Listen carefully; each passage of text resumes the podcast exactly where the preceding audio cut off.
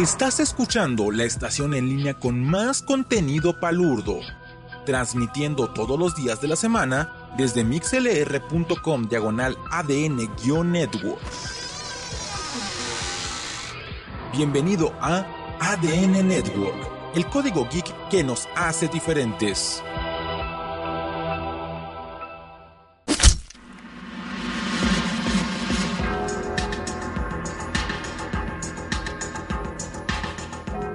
Felices desmadrugadas.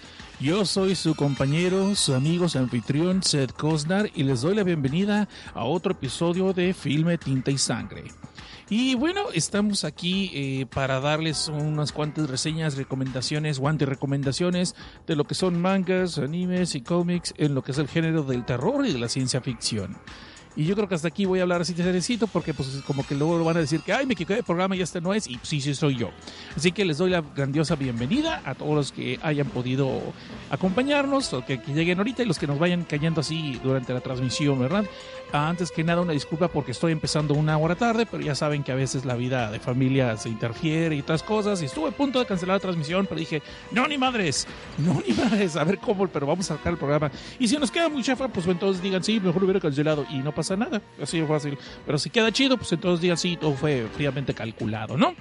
En fin, espero que hayan tenido una semana buena, esta quincena que estuvimos pues ausentes, ¿no? Porque este programa se transmite solamente cada dos semanas a través de mixler.com, diagonal ADN Network, donde está el código geek que nos hace diferentes.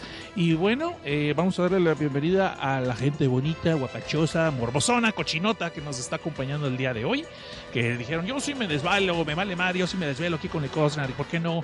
Tenemos a Midamar, a Bebé, a Oscar Jacinto, Fer Díaz de León, M. Gico, Nosferatu y Guillermo Montalvo. A todos ustedes, muchas gracias. ¡Ay, qué milagro! No hay gente de la que está anónima, de la que vamos a chiflar, así que nos vamos a guardar el chiflidito por esta ocasión porque pues no, no va a necesidad, ¿no? Y ahí les encargo, por favor, si conocen gente morbosona que crean que les puede interesar este rollo, pues que le caigan para acá, ahí recomienden el programa. No lo encelen, no lo encelen, no les va a pasar nada por andarlo compartiendo, ¿verdad? Y bueno, para las personas que están eh, ahí también al pendiente de mis otros proyectos, pues tengo el proyecto de, de Desde Abajo, y acabamos de sacar un episodio especial sobre Freddy Krueger contra Jason contra Ash, que es hablando de las dos películas, de los franquicias, mejor dicho, de Freddy Krueger, eh, rápidamente en su crossover con Jason Borges y lo que después fue los cómics, las dos series de cómics que fueron continuando la historia, donde ya metieron a este protagonista de la serie de Evil Dead, ¿no? De la franquicia. Y ahí creo que nos extendimos un buen rato, son casi tres horas de contenido palurdo. Ay, qué palabra tan mamila. Bueno, tres horas de contenido geek clavado para gente virginal sin vida como yo, pero también para los que quieran saber un poquito de, del cine del terror. Les puede servir. Digo, me han contado que han sido útiles. No han sido así tan útiles como esa serie de anime de las plaquetas para pasar los exámenes de salubridad, pero creo que de algo les puede servir en la vida, ¿no? Y si no, pues ya para que no se los apantalle cualquier otro podcaster balín que puedan encontrar en el futuro. Ok, vamos a hablar en esta ocasión eh, les voy a confesar algo, este, no encuentro el archivo que había guardado con algunas canciones para lo que es el soundtrack, o simplemente puse al principio una canción de un anime que me gustó mucho allá por los noventas cuando estábamos empezando con el boom, más porque era medio porno el, video, se llama Guy Double Target, y estaba pensando si hablarles de ese de ese bonito anime, pero no, mejor lo dejamos para otra ocasión para darles una reseña así con ciensuda, sirve que la veo otra vez, pero la canción se llama Hazard y es una canción que me gusta mucho. Eh, y de ahí, pues, ¿qué más les podemos decir? No la van a escuchar si están escuchando dentro del podcast, pues porque luego YouTube nos, nos banea, ¿no? Nos quita, que de por sí ni monetizamos ni madres esta cosa, pero de, de todo nos quita los derechos de monetizar y cualquier ganancia que salga de este video se la dan a otra persona, ¿no? Que, que porque nos pasamos más de 10 segundos de una canción, que es por lo que cuando ustedes escuchan esto en podcast, pues no sale, ¿no? Y de, allí, ¿qué más les puedo decir? Va a haber un, eh, pues ya que, el próximo viernes, por si nos quieren acompañar. Eh, sí, vamos a tener el staff básico, el staff de Moral Moral, señor Soyman, eh, obviamente la bella Chistoca Crona y Catalog, el del hombre de la voz sexy. Y pensamos que nos va a acompañar otra vez la red del nudo en la red. Eso estamos esperando. Yo estoy haciendo mis changuitos porque ya quedó oficial que es mi waifu. Y pues nunca hubo nadie que levantara la voz y dijera que no se podía. Pues ya se pudo, ¿no? Y pues ella no dijo nada. Eso ya. Vamos a asumir que todo chido, todo chido. Hasta que le llegue novio de verdad. De esos de carne y hueso enfrente de ella. Entonces sí, ya valió pito el asunto. Bueno, bueno. Eh, ya esos son por lo que son los anuncios parroquiales. Y estoy rellenando tiempo en lo que veo si llegaba más gente. Aquí está el Davenex. Aquí está Davenex. Vamos a dar un saludo al Davenex. Así, mira, estoy de pie, te estoy saludando. Hola, ¿cómo está? Y aquí estaba, eh, dice Davenex, eh, que estaba en el YouTube con el core. Sí, pues qué chido. O sea, pues te puedes regresar, no pasa nada. bueno, aquí está Januske también. Bienvenido. Entonces ahora vamos a hablar, para empezar esta bonita transmisión, les voy a hablar de un manga que yo no sabía que existía. Bueno, de hecho aquí ya reseñamos el, el, este manga que se llama Kiriko, que a mí me gustó mucho, lo he recomendado y que desgraciadamente aquí en Estados Unidos no está disponible. So, estoy viendo a ver si me traigo una edición de España. Ahí estoy haciendo conectes con un compa, el compa este de La olla de la cocina del infierno, que es el Sato David. Y bueno, ya veremos eso, ya veremos eso, ya está en negociaciones. De hecho, fíjate que por Amazon no sale tan caro la exportación, pero estoy viendo a ver si junto otros dos, tres eh, este, mangas que nomás hayan salido así en España. El otro sería, de hecho, Kiriko creo que no está en España, creo que Kiriko está en francés, la que había visto, y la que está en España es Hideout. Esa es la que creo que está pasando.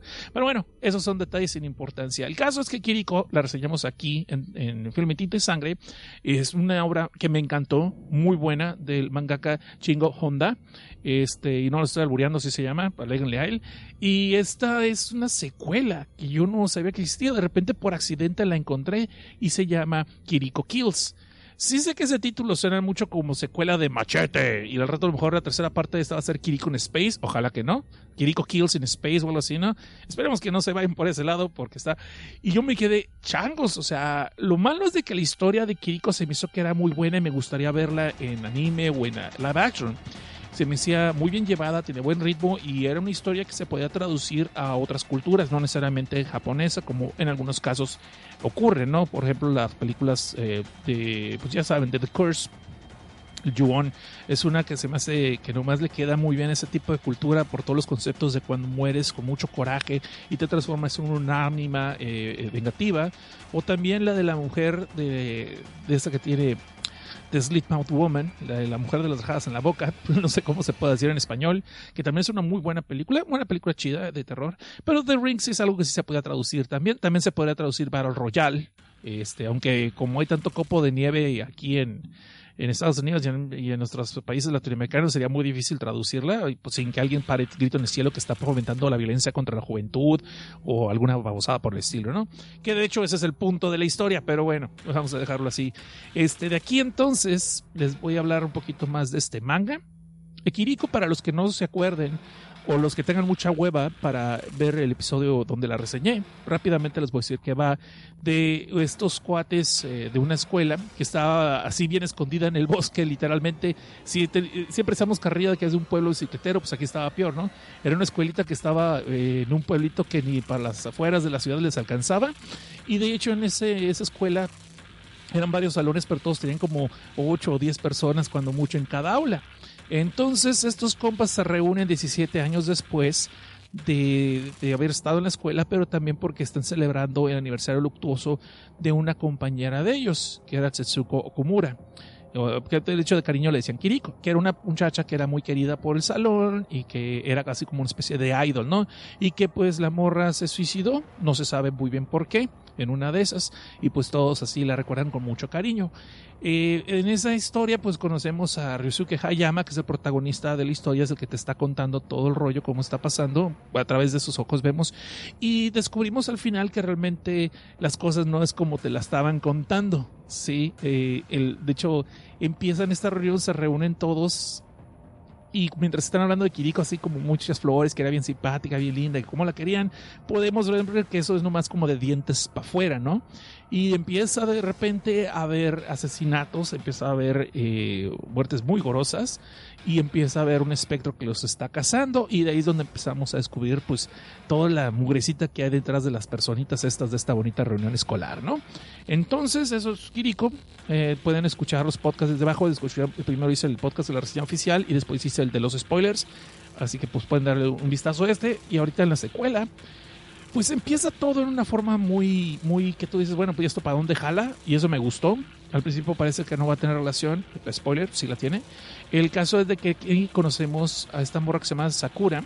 O sea, pide Sakura y va a entrar como de Godines en una oficina donde están vendiendo productos de una compañía que hace tranzas multinivel, digo, perdón, tranzas pirámide, digo, perdón, eh, negocios multinivel, ¿no? Ya sabes, de esos que venden productos milagrosos que nada en su pinche vida quieren comprar y que realmente no hacen negocio a través de las ventas, sino más de estar reclutando gente y sacándole su dinero. Perdón, este, están reclutando gente para seguir promoviendo su producto, es lo que quise decir, perdón, perdón. Este, todavía me acuerdo cuando me reclutaron, me quisieron reclutar, que qué bueno que era pobre y no me alcanzaba y por eso no hice nada. Pero si no, ahí estaría yo también enchorado. El caso es de que esta, este negocio, pues podemos ver que el presidente de la compañía es de plato clásico hipster acá, millennial, nomás le faltó el chonguito, el manbun, que es una mamá de esa cosa, pero bueno, el manbun, eh, pero el guato acá bien alegre, sí, somos una familia y que este negocio es para arriba siempre, todo el mundo puede ganar y todo el pero estamos viendo más bien como del lado del godinato, ¿no? El que lleva los controles, el inventario, ese tipo de cosas, no tanto a la gente en sí de la empresa. Y la morra de Sakura pues está muy nerviosa, pero muy emocionada porque es su primer día, ¿no? También con ella está entrando la empresa un compa que se llama Toma Yamazaki. Y podemos ver que empiezan a ser migas desde el principio porque son un los dos y como se acostumbra mucho allá en Japón, si han visto anime ya están conscientes de eso, pues están muy formales, ¿no? De que a la nueva los dividen, van en dos grupos distintos y Sakura pues le presentan al equipo con el que va a trabajar y está ahí este, el manager que se llama Kusahara, está también la supervisora Kurowa, que pues, es de esas clásicas que se ve que está resabrosa, pero pues, que es medio bitch y medio perra, y de ahí vemos también a Takanachi, que es otra morra que trabaja allí, que pues es como más inocentona, pero también se ve que pues ahí, ahí, ahí pueden darse esos rimones lésbicos si quieren, desgraciadamente el acá no se va por esos lados porque no ocupa eso para vender, lástima. Entonces tenemos también a Kodo, que es este morro, pues es como que el IBM de la oficina, pero pues, o sea, es el oficinista que trabaja ahí con ellos, pero se ve que siempre lo traen de bajada. Y entre ellos está Mugi, que es un vato que parece un ropero, así como el este manga, si lo han visto alguna vez, eh, de My Romance, my, bueno, de este morro que anda con una chamaca bien enanita, pues eso lo pueden ver. El caso es que es todo un ropero se vato, un gorilón, y pero se ve que es de buen corazón el cuate, ¿no? Y pues empiezan a enseñarle a esta morra a Sakura cómo trabaja la empresa, cómo es el negocio, los reportes, etcétera. Pero poco a poco podemos ver que así como que hay problemas, como que hay fricciones, como que realmente no cayó en un buen lugar esta pobre morra, pues porque el manager Kusahara luego, luego le empieza a ver cómo agarrarle las nalgas, ahí por accidente, otro si, ay, mira, me voy a caer y se agarra de la chis de donde puede. Sí, me explico. Y esta morra, pues como es nueva y es su primer día, pues no quiere decirle nada a nadie ni quejarse. Y pues, pues porque pues, ocupa la chamba. Pero yo digo aquí, señora, no, señorita, no hagan eso. En cuanto a eso les pase, por favor, hashtag MeToo y, y mándelos a recursos humanos. A eso sí, cabrón. No a los que nomás les decimos, buenos días, qué guapa te ves hoy, porque digo, no es que me haya pasado más de cinco veces este mes, ¿verdad? Pero este, sí, está cabrón. A esos güeyes sí manden los recursos humanos. A los que les damos buenos días, nada más así de lejitos y saludándoles decimos que están guapas, sí, no mamen, por favor. O sea, no, no, no se vale. Ah, sí, este programa tiene eh, lenguaje obsceno, por si no sabían y es nuevo y estás llegando. No creo que alguien llegue a las 12 de la noche a, conocer este programa, pero bueno, tal vez en podcast. Ok. Entonces también vemos, pues, que ahí está también la, la jefa esta, la supervisora Kurowa, que al principio se ve muy buena onda, pero al final vemos que nomás la está agarrando de mandadera que le traiga su café y su lonche y otras cosas. Y pobre de ella que se lo traiga a la temperatura equivocada, pues porque le va a poner de rodillas acá de Call me Queen. Pero pues bueno, no tanto así, eso hubiera estado sabroso, pero no. El caso es de que esta morra pues ya ve que en esta oficina le van a hacer ver su suerte. Parece ser que los otros tres compañeros todavía aguantan vara y son, son más humanos, no son culeros, o no tanto por lo menos. Y pues en una de esas que el manager le dice, ay, pues este, Sakura, venga conmigo aquí a los archivos, yo le voy a enseñar cómo hacer el inventario y ya sabes para dónde va esta cosa pues va en esto, la morra pues como que no quiere, pero no le queda de otra, pues porque recursos humanos ese día descansa, ya que estaban en un holiday godín, o sea, un día festivo de los godines, pero pues para ellos nomás. En, como siempre pasa cuando ocupas a alguien de recursos humanos, pues nunca están disponibles. Pero el caso es de que Masakura pues ahí va al inventario, ¿no? Y este otro Kusahara pues luego luego está viendo ver cómo se tropieza y que ven, llévame de trenecito y que la cebollita, ya saben, todas esas tipas de cochinadotas que hacen algunas gentes. Yo nunca lo he hecho. O sea, a mí me han agarrado las boobies muchas veces. Ay, perdón. pero yo no, yo no los he agarrado así, en caso. El caso es de que entonces Vemos que pues, allá está el manager viendo así de que si le puede llegar al aceite, eso contra voluntad de la pobre morra, cuando de repente vemos que se oye un grito alardido por el pasillo y de repente aparece algo así, una figura súper alargada, súper delgada, de un Slenderman, pero como esto es en Japón, este Slenderman tiene un traje de marinerito tipo Sailor Moon y hasta las trencitas, las colitas así igualito. Y pues que se le deja ir, la pobre morra luego, luego sale corriendo y al rato vemos que este manager Tenton lo hacen así como si estuviera jugando, ¿cómo se llama? El Twister pero él solo y como que todos los círculos tocaron al mismo tiempo que todos los triángulos, entonces acaba hecho como un pretzel humano el canijo y de alguna forma encuentra la manera de meterlo en una cajita, digo, por si alguien lo quiere mandar por Amazon, ¿no? Aprovechando que estamos en negocios de productos que nadie quiere y son unas inutilidades, pues ahí les va un manager tentón. Digo, si alguien lo quiere, lo pueden dar de regalo, no sé, algo así. Esta morra pues está toda descamada, pero no puede creer lo que vio y por tanto pues no quiere decirle a nadie y se hace como que yo no vi nada, no pasó nada. ¿Y, ¿y qué pasó con el manager? Ay, no, pues se quedó haciendo inventario, pero yo voy a seguir aquí eh, usando el Excel, ¿no?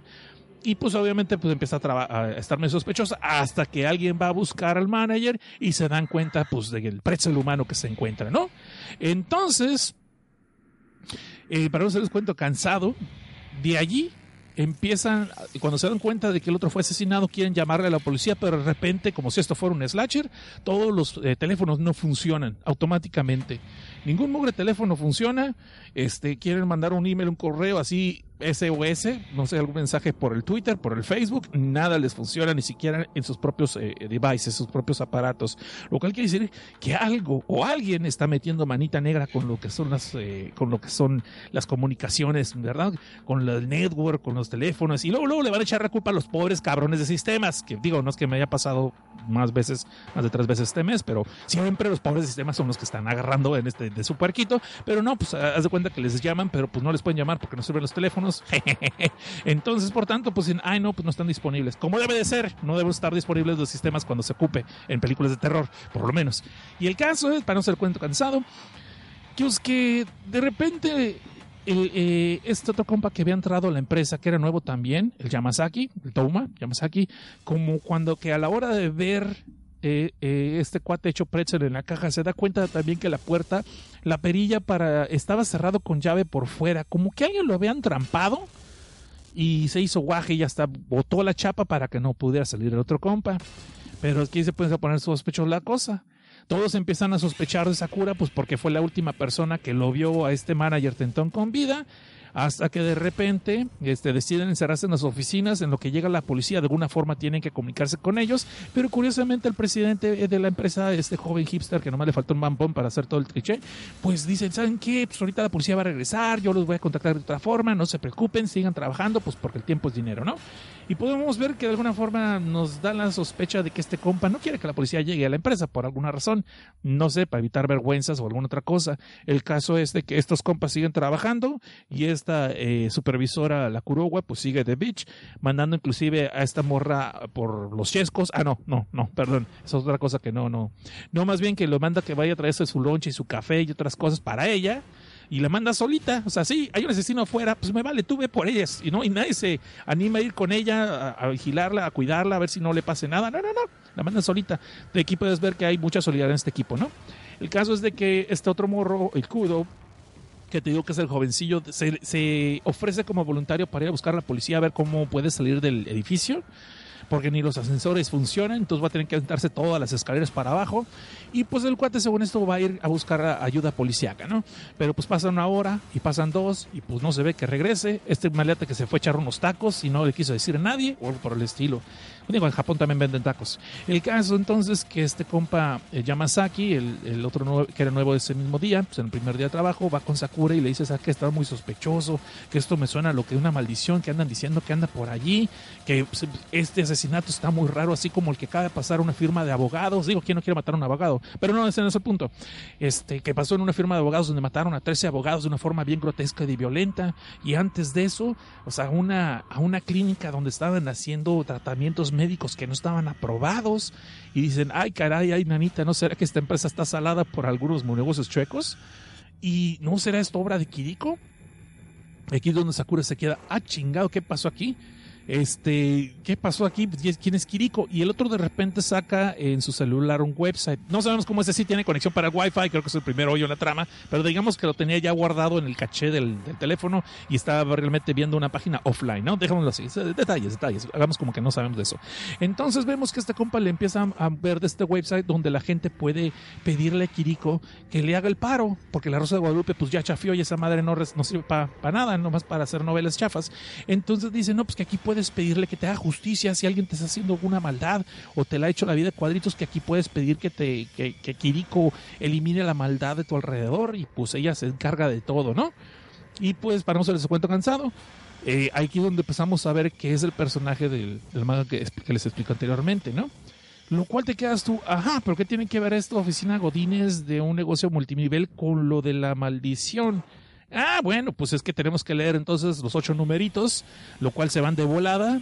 Pero antes de que ustedes digan, ah, bueno, entonces ya hasta aquí acabó la historia, no, pues nomás déjenme contarles que de aquí la otra morra el café a esta bitch, a la, la medio bitch, medio perra, que se llama Kurowa, y pues de dónde que del mismo té empiezan a salir unas, un chingo de kirikos, y antes de que diga, hay una bota en mi café, no, ¿cómo dicen? Hay una, hay una serpiente en mi bota, o hay una kiriko en mi café esta madre se hace bien pinche goroso, bien pinche violento, y no les estoy diciendo cómo muere esa vieja, pero quieren que verlo.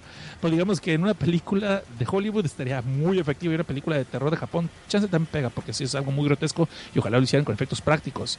Es y aquí es donde se empieza a hacerle caos y Kiriko aparece y empieza a masacrar gente a izquierda y a derecha a como le caiga. No está buscando quién se le hizo, sino quién se la pague y empiezan todos los godines a correr por todos lados y para colmo pues muchas puertas cerradas, por tanto se empiezan a apachurrar entre ellos y pues ¿para qué quieres? Masacre para todos lados, ¿no? Carnitas para todos lados y gore para tacos y ensaladas y quesadillas, sí, también las ensaladas ya en carne. El caso es de que entonces, hasta aquí les voy a contar de la historia véanla, léanla si tienen chances. Si les gustó Rico, esta también les va a gustar. Me gustó más la primera, me gustó más la. Si es buena secuela, si es una eh, historia muy bien. El dibujo está excelente, como siempre.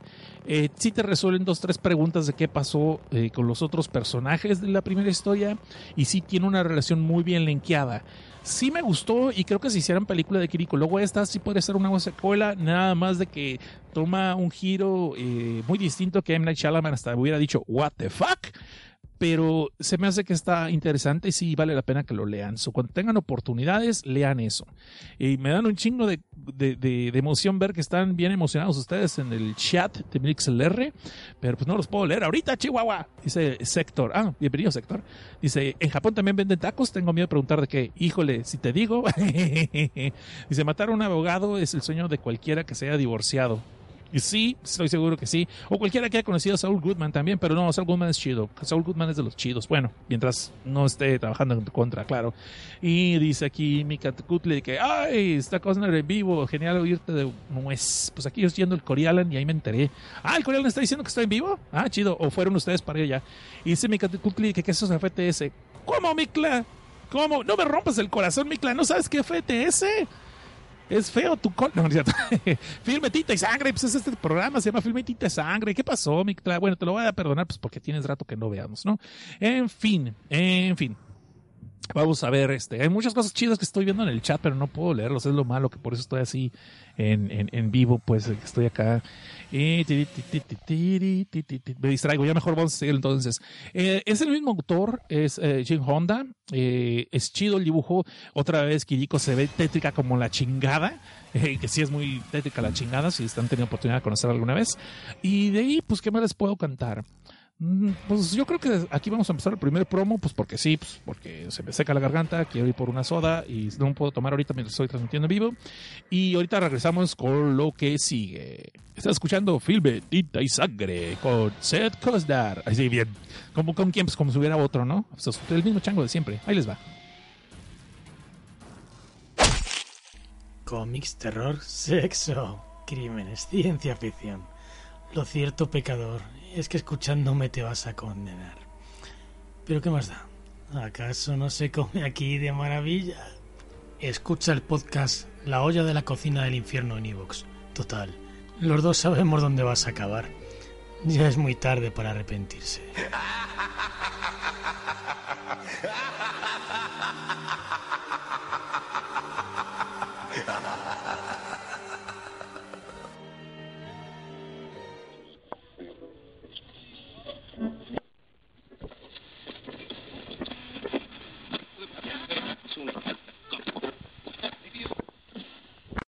Si tú, el que me estás escuchando, si alguna vez soñaste con ser un espadachín, un vaquero, un astronauta, ¿por qué no? Un samurái, un ninja, un basquetbolista, un jugador de fútbol, un beisbolista, una persona que viaja a otro mundo, un isekai, tener un harem, tener poderes especiales, ser un esper, ser un mago, ser un paladín, ser un caballero, ser un espadachín o tal ser un samurái, ser un ronin, un basquetbolista, jugador de fútbol, ser un espía, ser un policía, estar en un drama, ser un estudiante, ser una colegiala, ser representante de clases, estar en una historia increíble y épica. Si alguna vez soñaste con todo eso, por favor visita Línea Roja Podcast, en donde tú podrás ser cualquiera de estas cosas, ya que nosotros hacemos reseñas tanto de mangas como de novelas, en donde nosotros te mostraremos un sinfín de vidas en las que tú podrías ser. Ser un astronauta, ser un mangaka, crear doujinshis, estar en un círculo de una universidad, ser un abogado, ser un especialista, ser un zapatero, estar en otro isekai, jugador profesional de tenis, de béisbol, de fútbol, de basquetbol, cualquier cosa que tú hayas soñado en Línea Roja Podcast lo encontrarás. Así es que visítanos.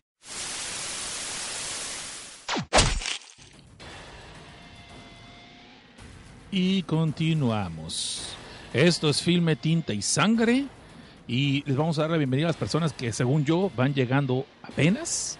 Pues si me equivoco, este, y ya estaban aquí, disculpen, está Rescindible, Mictlanquicutli, obviamente, Carlos Dalí Cruz, Carlos Maya, a Mike, a Fer Chipi Chipi Chipi, eh, a Lesnica, y cuatro personas que no alcanzo a ver el nick porque son anónimos. Por tanto, ¿qué hacemos aquí, muchachos, cuando hay un anónimo? A huevo. Ya los vecinos de la familia Zetaña se pusieron acá. ¿Qué, qué, qué? Banda, banda, paro, paro, paro. bueno, esperemos que no. Bueno, estábamos hablando entonces del manga Kiriko Kills, por si alguien llegó tarde y no había eh, escuchado el título, ya saben. Y este, pues ahí lo pueden encontrar por ahí, por ahí. Y hablando, antes de pasar a la siguiente reseña, quiero fangrolear un poco. ¿Puedo? ¿Puedo? Sí, es, M. Kiko sabe. ¿Qué hacemos con los anónimos? Gracias. Kiko. Usted sí sabe. Chido. Estrellita, estrellita. Ok, entonces, ¿puedo fangrilear un rato? ¿Sí me permiten unos cinco minutitos de fangrileo? Ok, ahí va. Número uno. Acaban de sacar el anime de eh, Domestic Anojo, eh, que es lo que Domestic Girlfriend, un manga que ya hemos hablado de eso aquí, que sí es cuando muestro mi lado sensible y joto. No, bueno, sensible de aquí del manga, ¿no? Porque no todo es terror y ciencia ficción, hay que tener un poquito de balance. Entonces, este manga me encanta, me gusta mucho eh, y acaba de salir un anime, la versión de anime tiene tres episodios ahorita. Creo, a mí me gustó, sí me gustó la adaptación que está del anime, de Domestic, uh, Domestic Nakanojo, disculpen, un canoyo, no sé cómo ustedes quieran. Y me gustó nada más que como que van a tratar de apresurarle mucho el paso, entonces están saltando algunas cositas que le dan un poquito más de sabor a la trama, a mi gusto. Entre ellos lo que es el humor. Básicamente, para los que no sepan de qué estoy hablando, Domestic no Canoyo o, Domestic Girlfriend, eh, novia doméstica, suena así como a mucama, ¿no? Como tengo la chacha de la casa, pero no va por allí. Resulta ser que un compa, Music, eh, este, de repente, pues conoce una chavilla ahí en un encuentro de esos donde van amigos con amigas a ver quién pega y a ver quién ligue. Y de repente, este, ve, entre ellas está una chava que, pues bien X, le vale madre el mundo así, de veras, así, que como que no tiene muchos. Eh, habilidades sociales y pues la morra se sale, ¿no? De, de, este convivio y el vato pues ahí va pues porque es buena gente y no sé, como que algo le hizo clic de la chava, pero la chava pues así no como que no tiene ganas de ligar nada, pero le propone que si se escapan de ahí se van pues porque hueva, ¿no? Y se van y la morra de plano pues le dice, lo lleva a su casa y le dice, ¿qué onda? Pues que si quiere tener sexo con ella. Aquí uno diría, mucho ojo, cuate, porque puede tener una petición y anda buscando a quién se lo encarga, ¿no? A ver quién se lo encaja, pero no, resulta ser que la chava pues no había tenido nunca un llegue, pero pues ya como que quería quitarse el estigma de ser virgen y pues ya pasar al siguiente nivel y pues agarró el primer baboso que más o menos se le hizo uh, aceptable y pues fue este güey, ¿no? Este, esa data muy chido. Bueno, esa no es la cosa. El caso es de que este compa al principio se la piensa, no tanto por lo de las bendiciones, sino que sí es una, es un, es muy justificable ese temor, pero para eso hay, hay gorritos y para eso hay hules, ¿no? Y con eso puedes evitar un chingo de problemas y un chingo de demandas. Me han contado, no me ha pasado a mí. Entonces, lo que pasa es de que el, el, cuate pues acepta, pues, no nomás porque es una costón gratis, porque él también es virgen, sino pues porque con eso va a tratar de sacarse de su corazón a la mujer con la que realmente quiere él, pues que es su maestra, ¿no? Que es un poquito más mayor que él, no por mucho, porque es mayor que él, y pues que sabe que no se le va a hacer porque la otra tiene novio y está bien enamorada, bien prendida, y pues así como que para sacar un clavo de otro clavo, pues ahí va y se clava esta mora, ¿no? Eh, y hasta ahí sería todo. Pues así dicen, ah, ¿qué clase de hentai es este? No, este eso tiene, es, es una obra muy decente, me gusta mucho, es un, eh, tiene clase, vaya, no son desnudos por desnudos y sexo por sexo. Me gustó por eso. Y la historia, como les dije, me identifico más o menos con la historia, como empezaron. Bueno, olvídenlo, ya lo expliqué eso. El caso es de que entonces eh, al día siguiente le sale su papá con que se va a casar otra vez, porque era viudo desde hace como unos 8 o 10 años. Y pues el otro morro dice, Simón, pa, pues tú también te urge porque ya se te oye mucho, se te ve mucho urgido, ya tengo miedo de recoger yo una moneda. Entonces le dice, sí, cásate otra vez, no pasa nada. ¿Y cuál es su sorpresa? De que la nueva esposa del papá tiene dos hijas y resultan ser la morra con la que acaba de tener una costura este compa y la misma maestra que anda, por la que anda rezando la cobija. Es, es, es, está, está cabrón, está cabrón. Entonces, esto de qué clase de gente es este. No, no, no, es por allí. Es una onda más romántica, pero sí tiene mucha comedia por sobre todo por la personaje Rui, que es la chava que les digo que es con la que tiene sexo al principio y que es bien X la morra, como que todo le vale. Eh, pero no es, no es antisocial que soy machorra y soy contra, estoy contra el patriarcado, no, no es por allí, sino que tiene su propia onda, como es un, no, quisiera ser autista porque no por allí, sino simplemente como que es muy seria, muy madura para su edad y al mismo tiempo como que no le ve mucho chiste a muchas cosas de los chamacos. Y entonces Rui tiene muchos momentos como que hace comentarios sarcásticos como de comedia, clásico que cambian la cara o hace, o pucheros y todo, y, es parte del encanto del personaje. Y sí hay escenas muy cómicas. Entonces este en los primeros tres episodios sí como que le quitaron muchas escenas cómicas o chuscas que tiene ella para irse más por el lado romántico, más serio. Esa sería mi queja un poco. Pero de fuera la animación está genial. Me gusta mucho la animación, me gusta mucho el diseño de los personajes. Eh, se hace que respeta muy bien la historia, va muy bien. Ah, pero lo que se me hizo vicio fue el opening. Normalmente los openings de muchas series no los veo. Los veo una vez o dos y ya después cuando estoy haciendo, sobre todo cuando estoy haciendo maratón o en watch como decimos ahora, uh, sí me salto los openings, ¿no? Hay pocas, pocas excepciones. Eh, eh, Rascal Do Not Dream with a Bunny Senpai, eso es una excepción. Uh, obviamente Gurren Lagann era una excepción, Samurai Champloo era una excepción, Cabo Vivo era una excepción. Y hay así, hay varios, hay varios mangas, pero muchos animes que veo, pero muchos animes. Y muchos animes que veo siempre me salto el opening porque ya quiero ir a la carnita a la historia, ¿no? Y esta es una de las que no puedo. De hecho, no, no me creerían la cantidad de horas que he perdido escuchando el puro opening, que desgraciadamente no hay la versión completa. Uh, de, del, del, tema de, de, esta serie de Domestic Nakanojo eh, o Domestic Girlfriend. Y de hecho he perdido también otras horas viendo videos de la gente que hace covers con sus instrumentos, ya sea del el piano, lo que es el bajo y la guitarra, sobre todo el bajo. He visto como cinco videos y estoy tratando de enseñarme a, a tocar esos tonos porque está muy chido, me gusta mucho la canción. Y algo que, eh, algo que me encanta es de que normalmente en una canción, en un tema, en un opening, es raro este, que salgan. Perdón, pero distraje del chat. Disculpen, disculpen, disculpen. Este. El, el, el. ¿Qué está diciendo? Sí, el opening.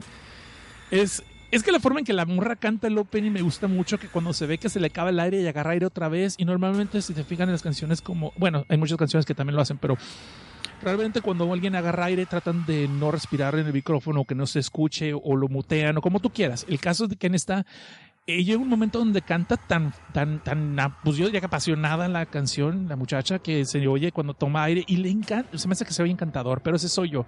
De hecho lo pondría, pero pues como este video, como después de esto lo vamos a subir a YouTube, voy a tener que cantar la canción, pues por eso no lo pongo. Y si, la voy a poner va a ser cuando ya consiga la versión completa de, de este tema.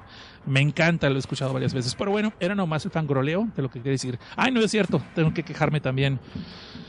Ay, acabo de leer el último episodio no me acuerdo si es el episodio, el último manga del manga. Está en Crunchyroll. Para los que andan preguntando dónde puedo leer, pues yo tengo Crunchyroll y ahí, hay mangas. Y ahí le he leído el de Scamwich y he leído otros mangas también. Eh, y ahí estaba el de Domestic no Kanojo. Entonces, pues son doscientos y tantos episodios. Creo que es por el 216 o 200 algo. No me acuerdo ahorita el número. Acá tenía rato que no leía los últimos cuatro, me los eché de golpe.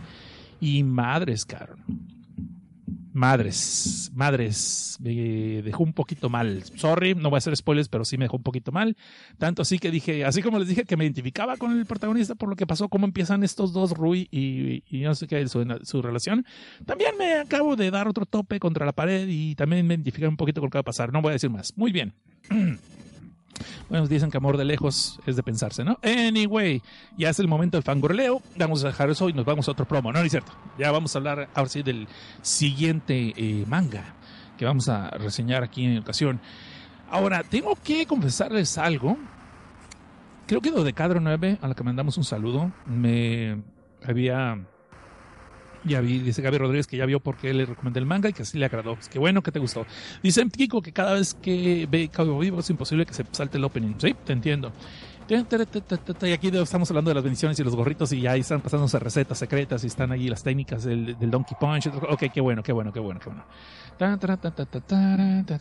Ok, ya vamos a aprender de eso. Vamos a dejarlo del chat por el lado, si no me voy aquí a quedarme. Vamos a hacer todo un programa nomás de leyendo el chat.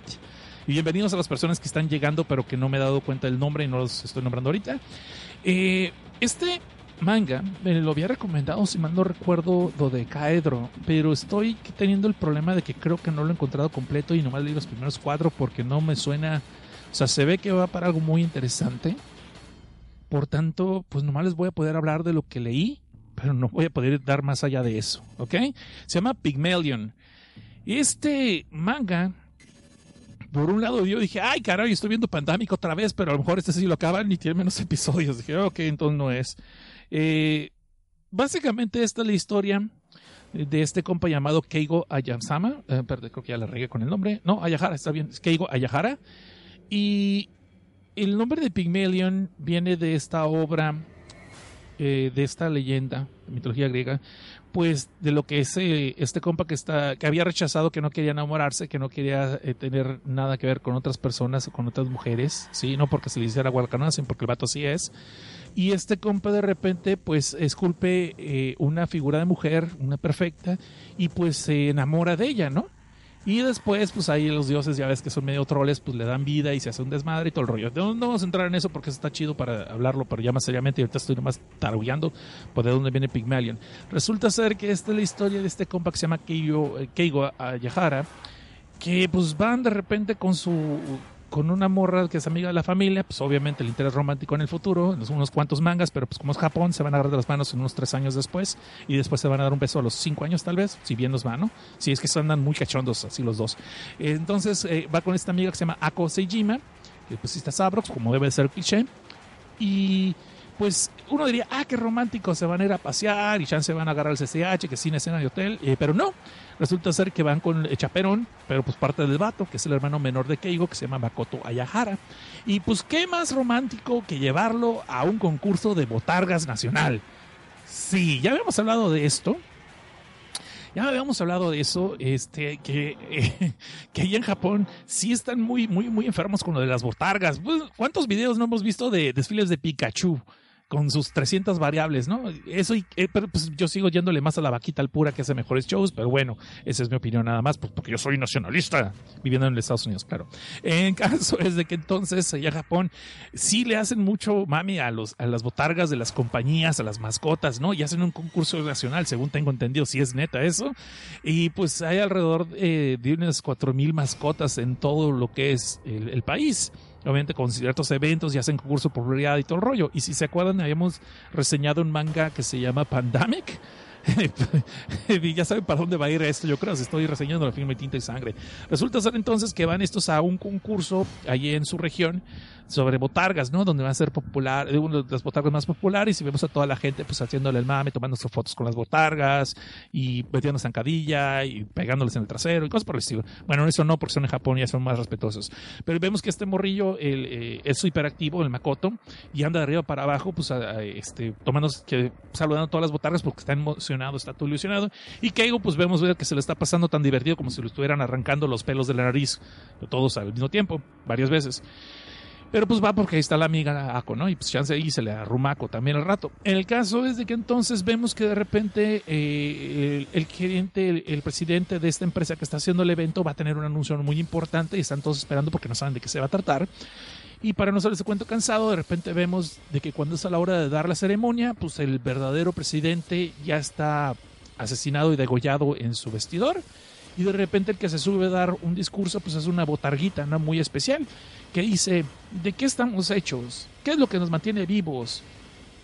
Son las mentiras. Los humanos mienten todo el tiempo para poder estar vivos y es lo que mantiene vivos. Y ahora nosotros, las, diciendo las ahora nosotros mostraremos de qué estamos hechos y por qué hemos venido acá, para que todos vivamos en un mundo feliz y de ilusiones. Y pues uno dice, ah, caray, por fin vamos a jugar a los Pokémones de verdad, Pokémon Go una versión interactiva sin necesidad de hacer VR.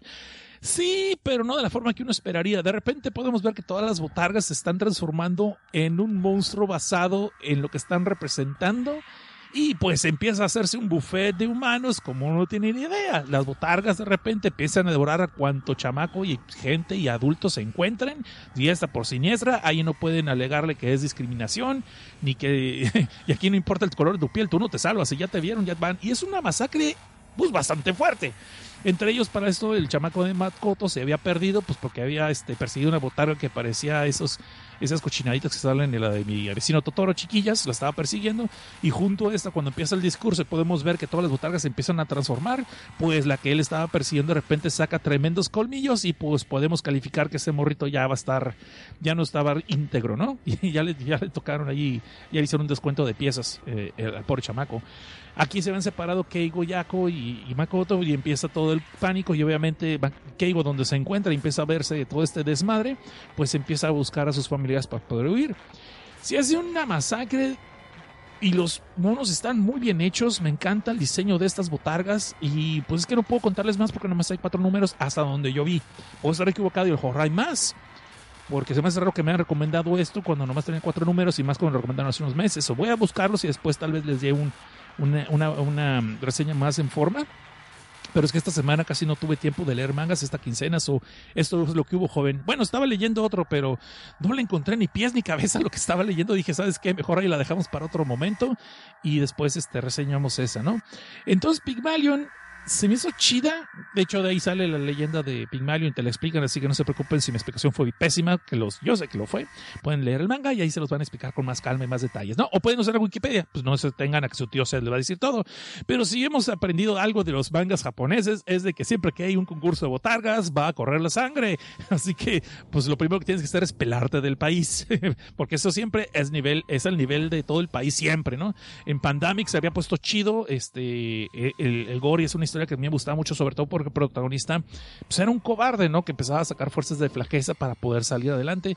Y pues hasta donde les puedo contar de aquella, de Pandemic, dice que nadie se salva, nadie está eh, exento de convertirse en cadáver.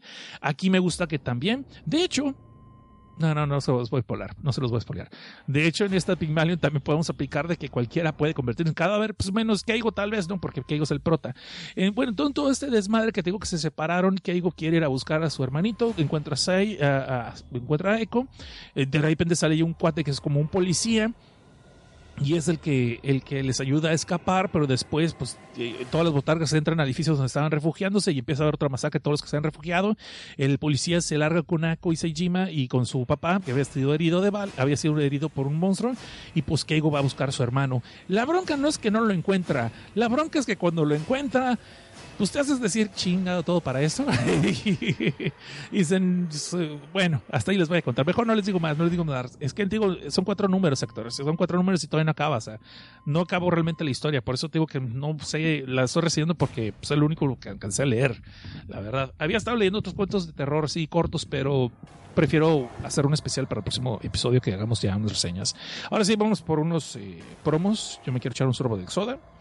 Vamos a ir rápidamente unos promos y después de eso pues volvemos con una reseña que sí les voy a dar así con detalles después, con lujo de detalles y espero les guste. Pues esto es Filme Tinta y Sangre y no se me vayan mis queridos morbosones porque hay más.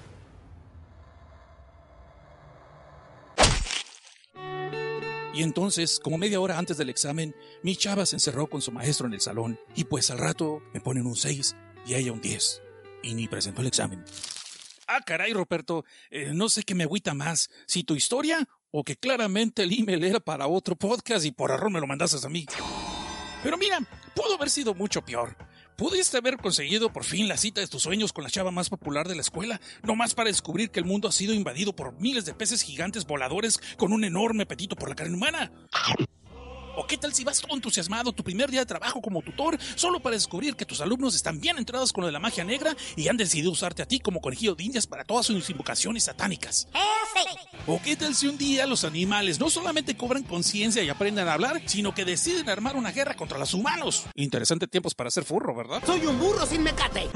Si todo esto que les acabo de contar no les hace mucho sentido, pero quisieran saber más, los invito a que me escuchen cada dos sábados en el programa Filme, Tinta y Sangre, donde hablamos de mangas y de cómics que abordan varios géneros, incluyendo el terror la ciencia ficción, y a veces hasta acaban con resultados sexuales. Por lo que les aconsejamos oírnos con audífonos si es que son godines, porque no queremos que acaben en recursos humanos, y si son menores de edad, no nos escuchen, si te están viendo tus papás. La cita es en mixler.com diagonal ADN-network, cada dos sábados a las 11 pm hora chilanga. Acompáñenme a escuchar, digo, este, escúchenme sin miedo, que ese se los traigo yo, mis queridos morbosones. ADN Network, el código geek que nos hace diferentes. Chance luego les explico cómo se arruga un correo electrónico. Prepárense para los problemas. Y más vale que teman. Para proteger al mundo de la desinformación. Y unir a los tuiteros dentro de nuestra nación. Para denunciar los males de la arena y el ardor. Y extender nuestro podcast hasta la geekosfera. ¡Nirva! ¡Morielo! El equipo del Crapcast está listo para grabar. Ríndanse ahora o prepárense para escuchar. Escúchanos en vivo los viernes a las 8 de la noche por mixeler.com diagonal ADN-network. También descárganos en iTunes, iBox, Spotify y YouTube. Por ADN Network, el código geek que nos hace diferentes.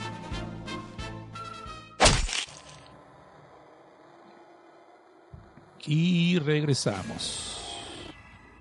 Espero que este programa les esté gustando, tanto a mí como a mí me está gustando hacerlo. Y ahora, ¿por qué se llama el programa Filme, Tinta y Sangre? Bueno, pues porque sea muy, muy gacho que pusiera desde abajo, live, y eso está muy quemado. Dice aquí Mecatecutli, no mames, ¿el, crap, el Crapcast abuelo? Sí, ¿El Crapcast ha vuelto? Sí, sí, sí, sí. Pues ¿dónde has estado, Mikla? ¿Qué te pasó? Dice que, oye, yo ya no escucho podcast, tú más los escucho en vivo. Put, chica, no, bueno, pues entonces menos vas a escuchar los programas que estoy haciendo porque casi nunca transmito en vivo. Pero bueno, el punto no es ese. El programa se llama Filme, Tinta y Sangre y pues obviamente hemos hablado de cómics y de mangas, de terror y ciencia ficción o de cosas bizarras y a veces hasta con resultados sexuales, porque si nos gusta el pinche porno también, ¿no? Y de hecho después voy a hacerles un especial otra vez de, de mangas y manguas cachondos otra vez porque no sé, como que les gustó mucho y me han insistido en que regrese otra vez esa sección. La vamos a hacer, se los prometo, pero recuerden que el próximo episodio de 15 días, en dos semanas, va a ser otro spoiler fest. Vamos a hablar de varias obras que hemos reseñado, pero así con todos spoilers. Y ya a partir de entonces, digamos que el episodio 18, ya vamos a, desde este episodio 18, ya vamos a empezar a hacer la sección de spoilers. De hecho, en este va a haber spoilers, nomás que ya saben que vamos a hacer la división para la gente que no quiera escucharlos y la gente que quiera quedarse a escucharlos, ¿no? Pero antes de eso, este, vamos a hablar de una película, porque esto se llama Filme Tinta y Sangre. Hemos hablado de un chingo de cosas de sangre y de tintas, bueno, cibernéticas, porque es cosas que podemos leer en la línea, pero no hemos hablado de filmes casi, ¿verdad? Nomás puros animes. Entonces, ahora sí vamos a cambiarle entonces. Vamos a hablar de un filme que está basado en un manga que también tuvo un anime.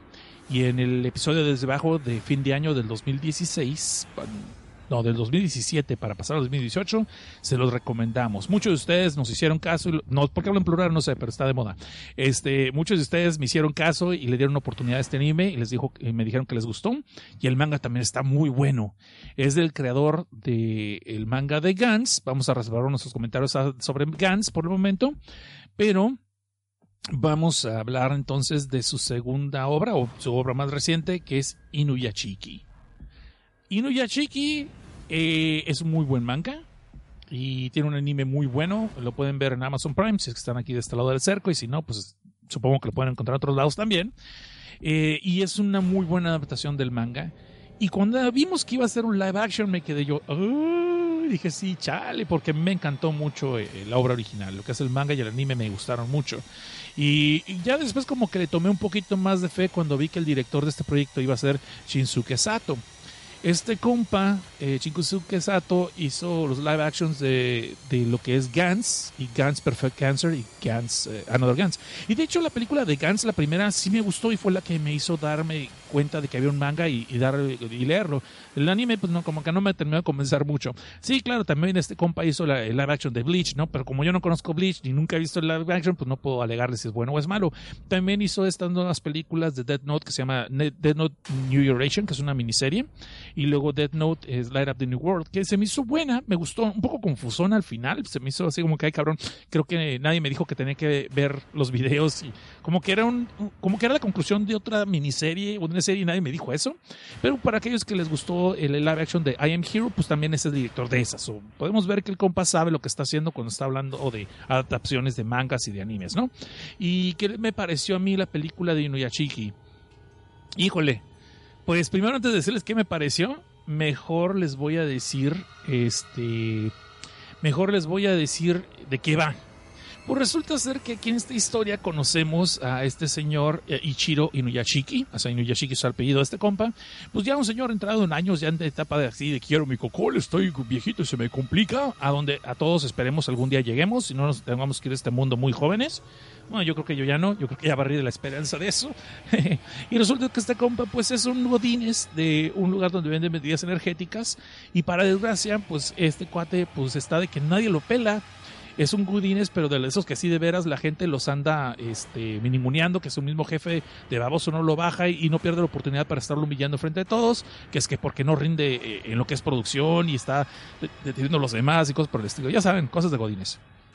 Entonces, uno diría, pues bien, en tu trabajo te va mal, pero mejor tu familia te quiere. No, en la familia también le va de la chingada al pobre, al pobre Ichiro. Tanto así. Y la bronca es de que por alguna razón vemos que el señor como que, em, de esas que uno se queja que es virgen a todavía a los 29 años, este compa como que empezó más tarde porque tiene una chamaca como de 16, 17 y un chamaco como de 15 o, 16 o de 14. Y podemos ver que ya está muy, muy entrado en años, como tirándole los 60. ¿Sí me explico? Entonces sí como que, ah, chingado, ¿cómo estuvo aquí? O sea, como que sí se tardaron en cargarle la cigüeña. A lo mejor porque los encargaron a París y Japón pues está en otro lado, pues tardó mucho en llegar con el bebé. No sé. El caso es de que sí se ve más como abuelo que como papá, ¿no? Cosa que mencionan aquí en la película. Pero eso no es pretexto para que lo traten tan de la patada al pobre canijo porque ve que es bien trabajador y bien honesto y bien honrado. Y sin embargo, vemos que su familia lo trata pues como que ni existiera. O sea, ni siquiera para pedirle dinero. Digo, de seguro sí le piden dinero por texto, pero ni le contestan las llamadas cuando el pobre les está llamando. Eh, se ve que cuando le dan de comer le dicen, pues ahí está, ahí sírvete. Pues, y si te gusta bien y si no igual. Eh, y cuando piden la opinión de algo, pues ni lo pelan. Y pues para colmo de se acaban de cambiar una nueva casa que pues esta es como de Infonavit, pero en Japón, que son más pequeñas todavía, imagínense ustedes. Y este, y es para lo que le alcanzó. Y obviamente la gente, pues la familia está haciendo con su cara de perro, pero perro pug, así de feo, pues porque no les gustó la nueva casita, ¿no? Pero pues no, es lo que hay, se chingan y tienen que estar y pues andan regañadientes.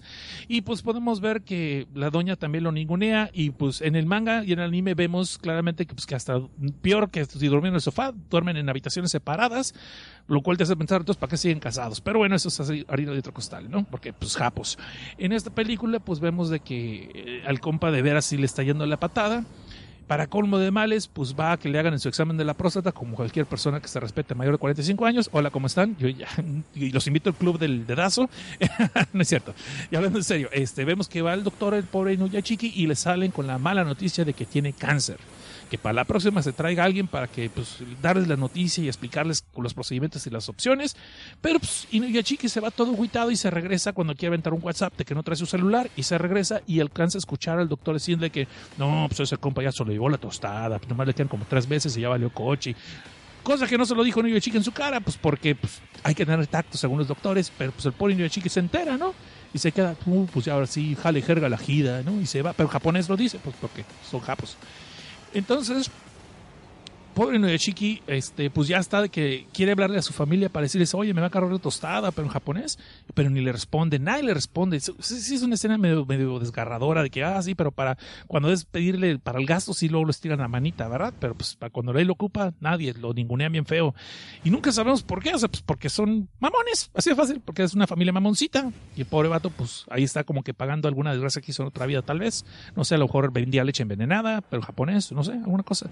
El caso es de que este compa, pues, este, se encuentra una perrita, a Hanako, que pues algún eh, vato irresponsable ni siquiera fue para poner fotos en Facebook de que la daban en adopción, nomás la aventó hacia la calle y pues ese compa pues la, adopta, ¿no? Ya de perdida tiene un perro que le ladra y se ve que le hace migas, pero de en fuera pues su sobrino lo pela.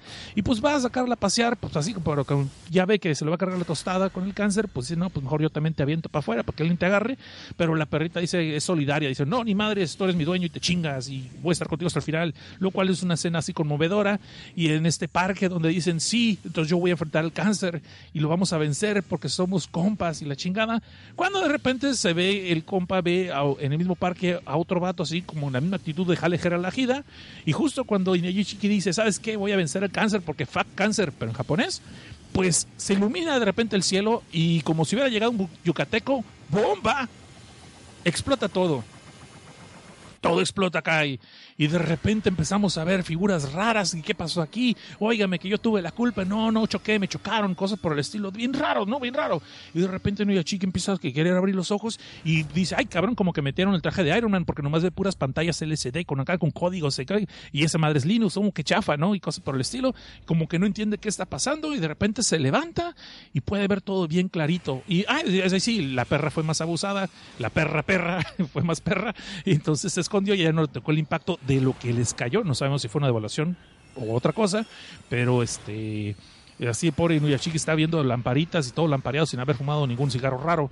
Entonces levanta el carro y ve que ya puede ver sin necesidad los lentes, ¿no? Y dice, ah, órale. Y se empieza a sentir como, como más ágil, con, como menos broncas, pero pues no sabemos todavía qué pasó. Y del otro joven que estaba ahí en la montañita, pues no saben ni qué onda ni dónde está. Yo creo que ese vato ya se fue a hacer la en su casa. Para que vean que de la chingada está su vida familiar, es que el pobre cabrón llega por fin a su casa de no haber pasado la noche allí porque estuvo inconsciente de este impacto que recibió. Y lo primero que le pregunta a la vieja, ¿dónde estabas? De seguro te fuiste de borracho. O sea, ni siquiera, ¿qué pasó? ¿Estás bien? ¿De qué onda? No. Y pues dice, pues ahí cámbiate para que ya vengas a desayunar y te largues a trabajar de godines. Y ahí va el pobre cabrón. Y de repente pues le sirven pues una sopa, ya sabes, miso, ¿no? Y la comida japonesa, todo ese desmadre, todo el rollo. Bien chido acá y el vato. Nadie lo pela, nadie lo saluda, nadie pregunta cómo está papá, y qué onda papá. Entonces, no, ni madres. Y el pobre está tratando de tomar sopa, pero dice que ya no le sabe la comida. Dice, ay, güey, está medio raro, como que le falta. Lo cual en Japón, pues está prohibidísimo, porque si aquí te mandan a dormir en el sofá, allá es todavía mucho peor. Pues porque japos. Entonces el pompa de repente suelta la sopa, no de que va a contarles todo el chisme de qué le pasó, sino que literalmente pone la sopa en la mesa y se va mejor a tomar agua del fregadero porque así de gacho cocina la vieja. No, no es cierto. No sé, porque el vato se siente raro, lo cual obviamente empieza a que la doña otra vez, sí, estás bien pinche crudo y si estás pensando que te vas a hacer chilaquiles, te la pelas porque eso es Japón y aquí no hay. Y bueno, Inuyashiki pues ahí se termina de tomar un chingo de agua, ¿no? Eh, termina un montón de agua y de repente se va a su cuarto y ya está la perra que lo está esperando. No está hablando de su esposa, sino la perra Cha- Eh, Hanako, que lo, que lo estaba esperando, pobrecito, pues que es lo único que lo consuela. Y de repente de que su brazo se abre acá como si se fuera, como si eso es un... No, no, que a agarrar el chiste fácil. Sí, como si hubiera hecho chaquetas cibernéticas. De repente el pinche brazo se abre con un montón de paratejos y un rifle ultramamón. Y que madre, suelta de repente un, una explosión, una eyaculación, este, este brazo biónico nuevo, así con forma de rifle sniper. Y que en la pared sale toda la sopa que había tirado, que se, habían acabado de tragar. Entonces, primero que nada se escapa porque vomitó la sopa por el brazo. Y después se escapa porque ese no es su brazo. ¿Qué chingados tiene? Como una especie de 300 miras láseres y un rifle acá mamador que ya le hubiera querido lo Predator. Y para colmo de de repente se toca la barbilla y que se empieza a abrir todo el, toda la cara de él y demuestra que es una especie de cyborg mamalón ultrahumano H5 Ultra Non Plus. Skynet es una pendeja. Bueno, un pendejo, pues no sabemos si el software tenga sexo, eh, género. Y entonces el vato se escama, ¿no? Pero obviamente en cuanto viaja viene la doña a su cuarto para ver qué, qué está haciendo, ¡pum! todo se guarda vez como normal. Entonces aquí es donde el vato se da cuenta de que él ya no es la misma persona y de hecho ya no califica como persona. Lo cual lo empieza a escamar, obviamente. Y jale, jera la gira otra vez, o sea, para acabarla de molar y eso. Pero pues puede ver bien chido y se ve, se, siente bien de salud. Para no salir del cuento cansado, eh, de ahí hacemos un corte A, donde conocemos al que sería el morro que estaba ahí mismo también en la, en la colina, ¿no? Y ese compa se llama este Hiro Chichigami.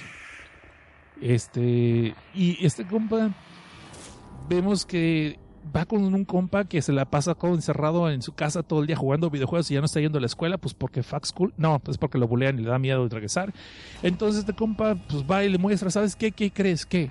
No, pues ven, y se van al balconcito y de repente este compa demuestra tener los poderes que Chiqui, pero es menos fantoche, no desmadre todo su brazo, simplemente apunta como si tuviera una pistola a una palomita que va pasando por ahí y antes de que avente una zurrada a cualquier cabrón que iba pasando por calle, no que me haya pasado a mí muchas veces, te ¡paz! La, desploma, ¿no?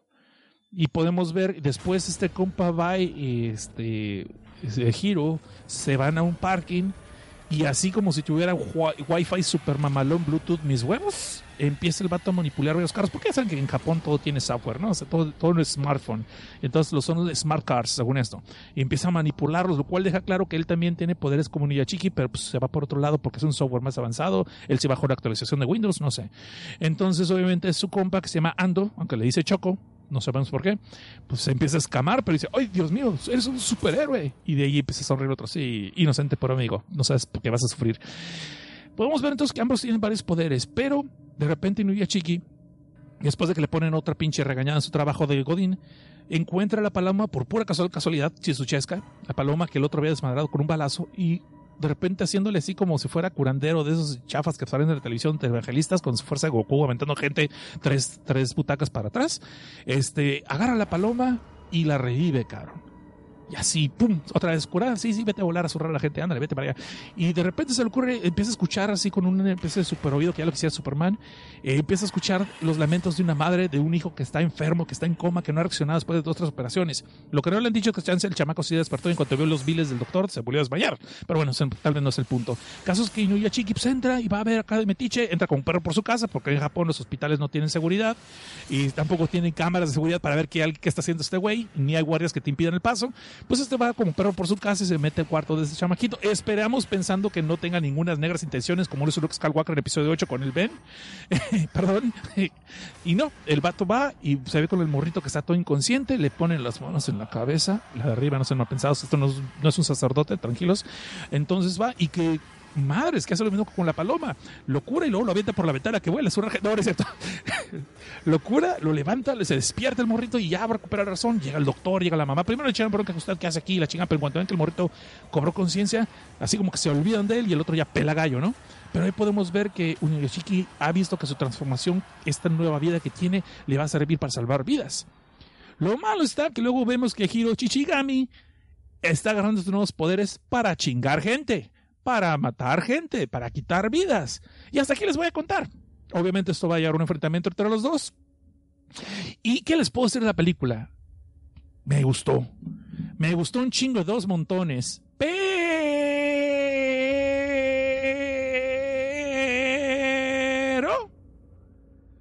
Balón fumbeleado. Hashtag balón fumbeleado.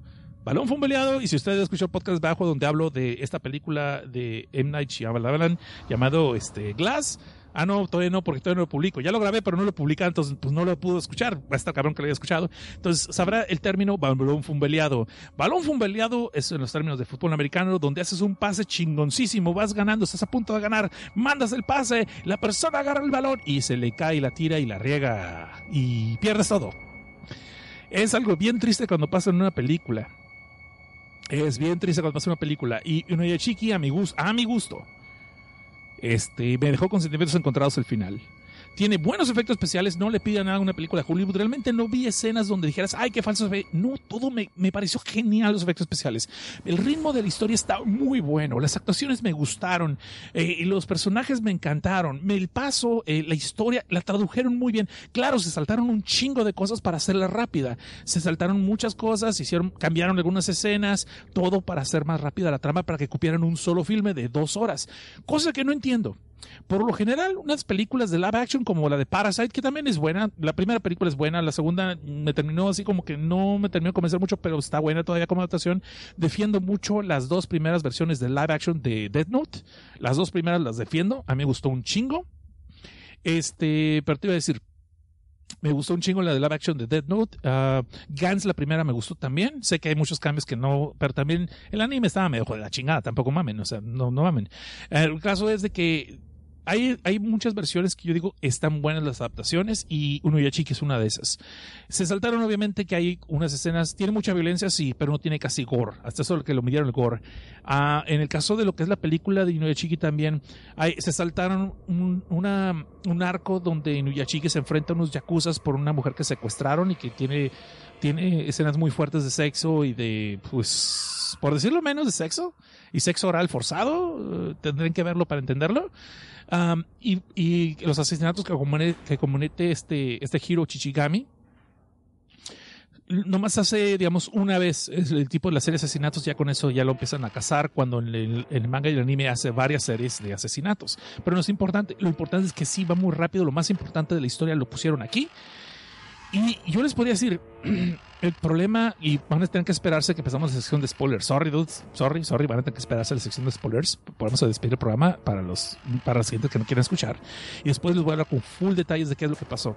Yo recomendaría la película así al 100% si no fuera por el final. Pero no porque sea mal final, sino más bien porque fue Incognitus Interruptus y no creo que vaya a haber una secuela te la deja como para que haya una secuela, pero no. Y aquí iba con todo lo de las películas de live action. Ok, por lo general las películas de live action las hacen en dos películas. Y casi siempre las filman y las sacan una al año de otra. Bueno, las filman junto al mismo tiempo, pero las sueltan, las estrenan un año después del otro. Si se han fijado. La de Parasite, la de Guns, la de esta otra, Dead Note, si me explico, por decirlo menos. Claro que también hay otros live action como la de Kamisama Yunotori de Takashi Miike, de que uno piensa que va a haber secuela, pero sabes que nunca la van a hacer. Entonces te quedas, ¿para qué chingados la dejas en continuación? Pero eh, de ahí fuera, casi todas las películas live action que adaptan una historia que ya está terminada, casi siempre los hacen en dos filmes. Rurouni Kenshin fueron tres películas y no digo que sean malas, no las nombré porque no he visto las otras dos. Nomás vi la primera y sí me gustó, me gustó mucho, pero no he visto las otras dos, o disculpen. Eh, de ahí fuera, como estamos diciendo en esta, en esta no sé que le vayan a sacar una segunda parte. Y yo me quedé, ¿por qué la acabaron así? Pudieron acabar bien la pinche historia y hubiera sido genial. Así de 5 de 5, o sea, fácil, a mi gusto, 5 de 5. De hecho, todavía le doy el 4.5, o sea, se le puede dar el 5 sin broncas, pero por esta queja que tengo, que los voy a explicar después. Muy bien, chavos, hasta aquí le vamos a dejar. Vean esta película eh, en las actuaciones como Inuyachiki, como el protagonista tenemos a Noritaki Kinachi, tenemos a eh, en su familia insoportable tenemos a Anayuta Fukusaki, a Mari Hamada, a, esta también, perdón, ya iba a decir el nombre mal, este también tenemos a, a Yakata Miyoshi, es la familia los insoportables, al Choco, que Ando no lo mencioné mucho, pero sí es una persona, un personaje importante, que es el amigo que, que no iba a la escuela porque lo bulleaban, es muy importante tanto en la historia como en la película también le dan su, su peso, so- por eso me gustó. Ese está interpretado por Katanata Hongo, y tenemos también obviamente como el antagonista a Hiro Chichigami, este compa que se llama Takeru Sato. Ah, a mí me encantó la película, me gustó mucho. Ah, eh, nomás digo, ese final es el problema, ¿no? Pero bueno, hasta aquí lo vamos a dejar entonces. Vamos a hacer un promo rápido, pero eh, no sin antes primero hablar de la gente que se ha tomado la molestia de ir a iVoox, este, ver pues que andamos publicando por allá, darle un vistazo a nuestro contenido y pues después fueron y me metieron el pulgar. Y ay, qué rico. Todos ustedes son pro todos los honorarios, ¿no? Haciéndome el, examen del rey. Ay, Dios mío, que soy insoportable. En fin. Afortunadamente, en esta vez en comentarios, no sé qué les pasó. Yo creo que no les gustó el programa, porque nomás hubo una sola persona que dio un, comentario, que es Jorge Adrián Cruz Cruz. Y dijo: "Ps, Otro gran programa. ¿Y de dónde sacas tu material de información? Y si se puede, me puede recomendar algunas páginas para ver manga online. Saludos. Y tu programa me hizo el día. Estuve todo el día buscando gasolina en mi rancho. No hay. Saludos. Chale, qué gacho. Esperemos que ya te hayan dado gasolina y no necesariamente a los reggaetoneros. Espero que ya haya abasto, porque pues, es lo que hay. No es que no hubiera, es que había desabasto de gasolina. Ajá. Y este, ¿de qué, de dónde saco mi material? La verdad, verdad, muchas recomendaciones son de, de Facebook, de los grupos de terror que busco. Eh, aparte de que algunas de ustedes, algunas personas de ustedes me han estado haciendo recomendaciones, les apunto y ahí voy conforme puedo. Y de donde más leo, realmente uso una aplicación que se llama Manga Master. Usaba, usaba Manga Rock, pero no sé qué le pasó, creo que la actualizaron y la jodieron y ya no, ya no he trabajado igual. Manga Master, por lo general casi todo lo consigo allí. Voy a lo que son géneros, busco terror, ciencia ficción, mature, porn, digo, este, mature, ciencia ficción, y de ahí saco el material, voy haciendo la lista y lo saco. A veces uso las páginas de internet como eh, Manga Fox y Manga Kakatolut. Manga, Cata- sí, manga Catalog. No me acuerdo, es que casi siempre uso el Google. Más bien, cuando alguien me recomienda algo, pongo ese y la primera, la primera opción que salga, ahí lo agarro, ¿no? Y este, pero ahí está, ahí está, no, no, no hay gran secreto. Y de ahí, pues, me, me digo, también unos los leo de Crunchyroll directamente. Eh, de reciente Funimation no tiene, tengo los servicios de Funimation y el de Crunchyroll y ya Funimation desde que se separaron como que no me está gustando mucho, sobre todo porque no me está dando la opción de verlos eh, en el idioma japonés, sino a huevo me quiere poner las versiones dobladas. ¡Ay, qué rico! Y pues a veces sí quiero, sí me gusta el doblaje americano en algunas ocasiones, pero quiero ver siempre la serie primero en, en, japonés y después la segunda vuelta o la tercera vuelta ya es cuando la, la- la- la escucho en inglés. Hay grandes series y hay grandes este, este, películas dobladas, ¿eh? les diré. Este, Ninja Scroll está muy buena la versión en inglés. Eh, lo que es Macros Plus, me encanta la versión en inglés. Ah, lo que es también la serie de Samurai, Champloo, estaba chida. Vivo también tiene buenas voces. Me gustan mucho, pero te digo, ya esas opiniones personales. No le hago el feo al doblaje gringo nomás porque sí. Ranma también me gustaba mucho en inglés. Pero obviamente sí, también había episodios donde la traducción estaba de la chingada, pero pues teníamos cosas peores en Canal 5 y nadie se queja, ¿no? Rosy Aguirre quitando nomás porque sí. Pues porque es Rosy Aguirre. Y de allí vamos a ver. Ah, dice que M. Geeko dice que él usa manganelo. Dice aquí Kutli, para mí el final de la live action de Death Note es como debió terminar Death Note. Exacto, gracias Mikla. Exacto es lo que dije. Tenía que acabar con L y, Kira al mismo tiempo. O sea, nada que sacar un menlo y la chingada.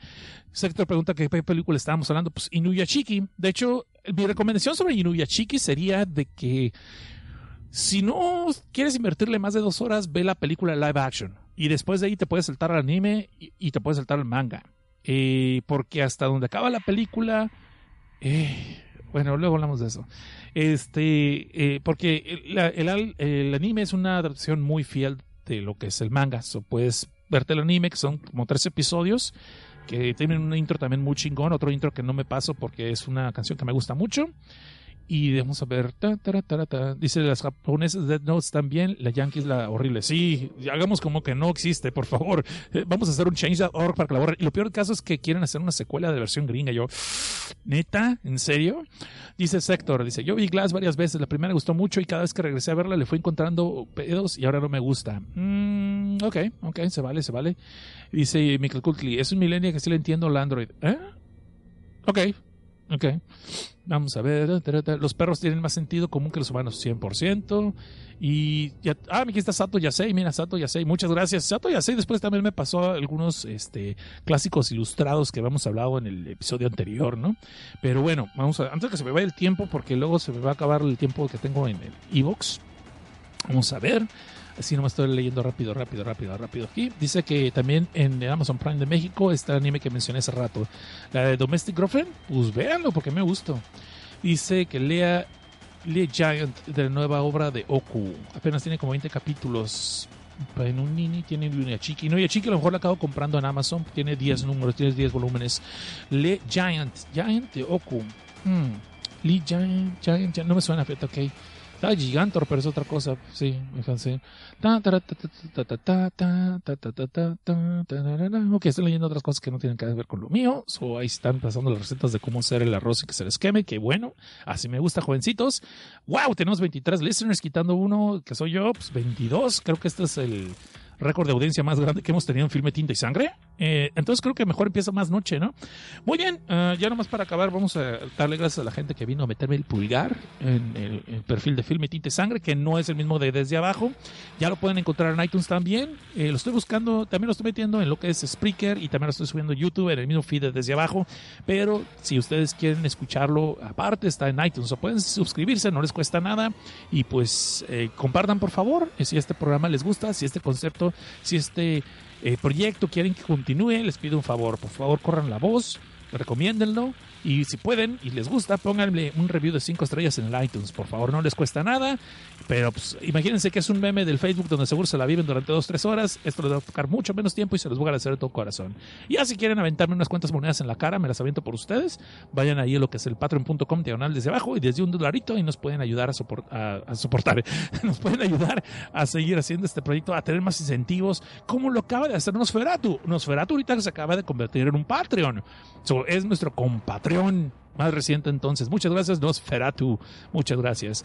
Entonces, Ya nomás para terminar la sección sin spoilers, vamos a dar gracias a las personas que vinieron a meterme el pulgar, como todos buenos protólogos, a Juan Carlos Vaca, a Ikain, a, ay caray, JJ4Play, nice, buen, buen, buen nick, eh? JJ4Play, nice, Gaby Rodríguez, Bardiel, Pacos, MJR2, que es Pacos, el del Cosmonaut, un chingón podcast que tienen que revisar, tienen que checar ustedes también. Transmite, no sé si cada dos domingos o cada domingo, creo que es cada dos domingos también por aquí, VixLR.com, diagonal ADN-network, donde está el código geek que nos hace diferentes. Eh, y me sé el prom, parece que los hallé. También le vamos a dar gracias a Sánchez Darrián, a Will Hanso, Hidalgo, no, Alejandro Hidalgo M, María Allen Parker, Sergio Scott, a Gigamesh Diuruk 2, a EP, así se llama, EP, EP, Arcángel, Carlos Ravielas, Yorsuki, Javier Cano, César Punto Ramos y Jorge Adrián Cruz Cruz. So, muchas gracias a todos ustedes. Ponemos el promo final y nos vamos a la sección de spoilers para todos aquellos que quieran quedarse pues una media hora más, ¿no? Yo creo que sí nos da para media hora la película de Inuyachiki y lo que es este Kiriko Kills, que es el manga del que estamos hablando. Muy bien. Dice Mikatecutli que el día sea perfecto es empezar al precipicio el día de hoy. No soy muy seguro si transmitieron la semana pasada, ¿eh? Pero bueno, ah, mira, dice que Oku, el de Gans y Inuyashiki hizo Giant. Ok, gracias Fer, GP lo vamos a checar ahí entonces. Bueno, hora de los promos y luego regresamos con la sección de spoilers para ver cuántos valientes se quedan también.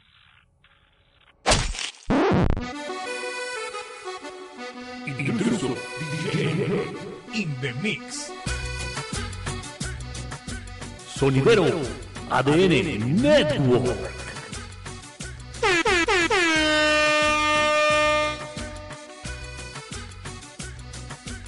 Y no olviden escuchar en exclusiva su programa 3 para llevar. Sí, como no, con todo gusto, casi todos los sábados a partir de las 10 de la noche, hora de la Ciudad de México. En ADN Network por mixlr.com, diagonal ADN-network. Ellos lo saben que no están este nivel.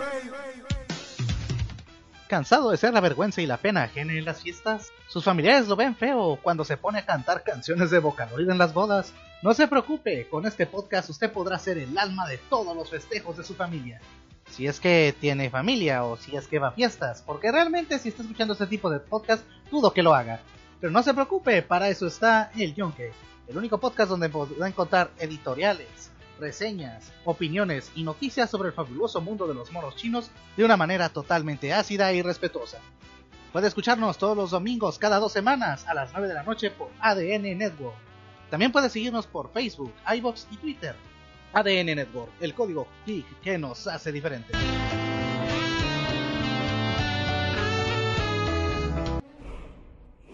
Prepárate para escuchar el podcast más épico, con los conductores más preparados, mesas de debate y especialistas invitados, discusiones, teorías, hipótesis, todo en un solo programa dirigido para las mentes más brillantes. Una explosión de conocimiento directo a tus oídos. Oye, ¿Qué pasó? es que el promo siempre va a ser para Nerds with a Mouth. Ah, no, pues así está más fácil. Nerds with a Mouth. A veces buscamos noticias, de vez en cuando nos preparamos y una que otra vez le echamos ganas al grabar. Todos los miércoles en vivo por MixLR en el canal de ADN Network o por nuestro canal de YouTube.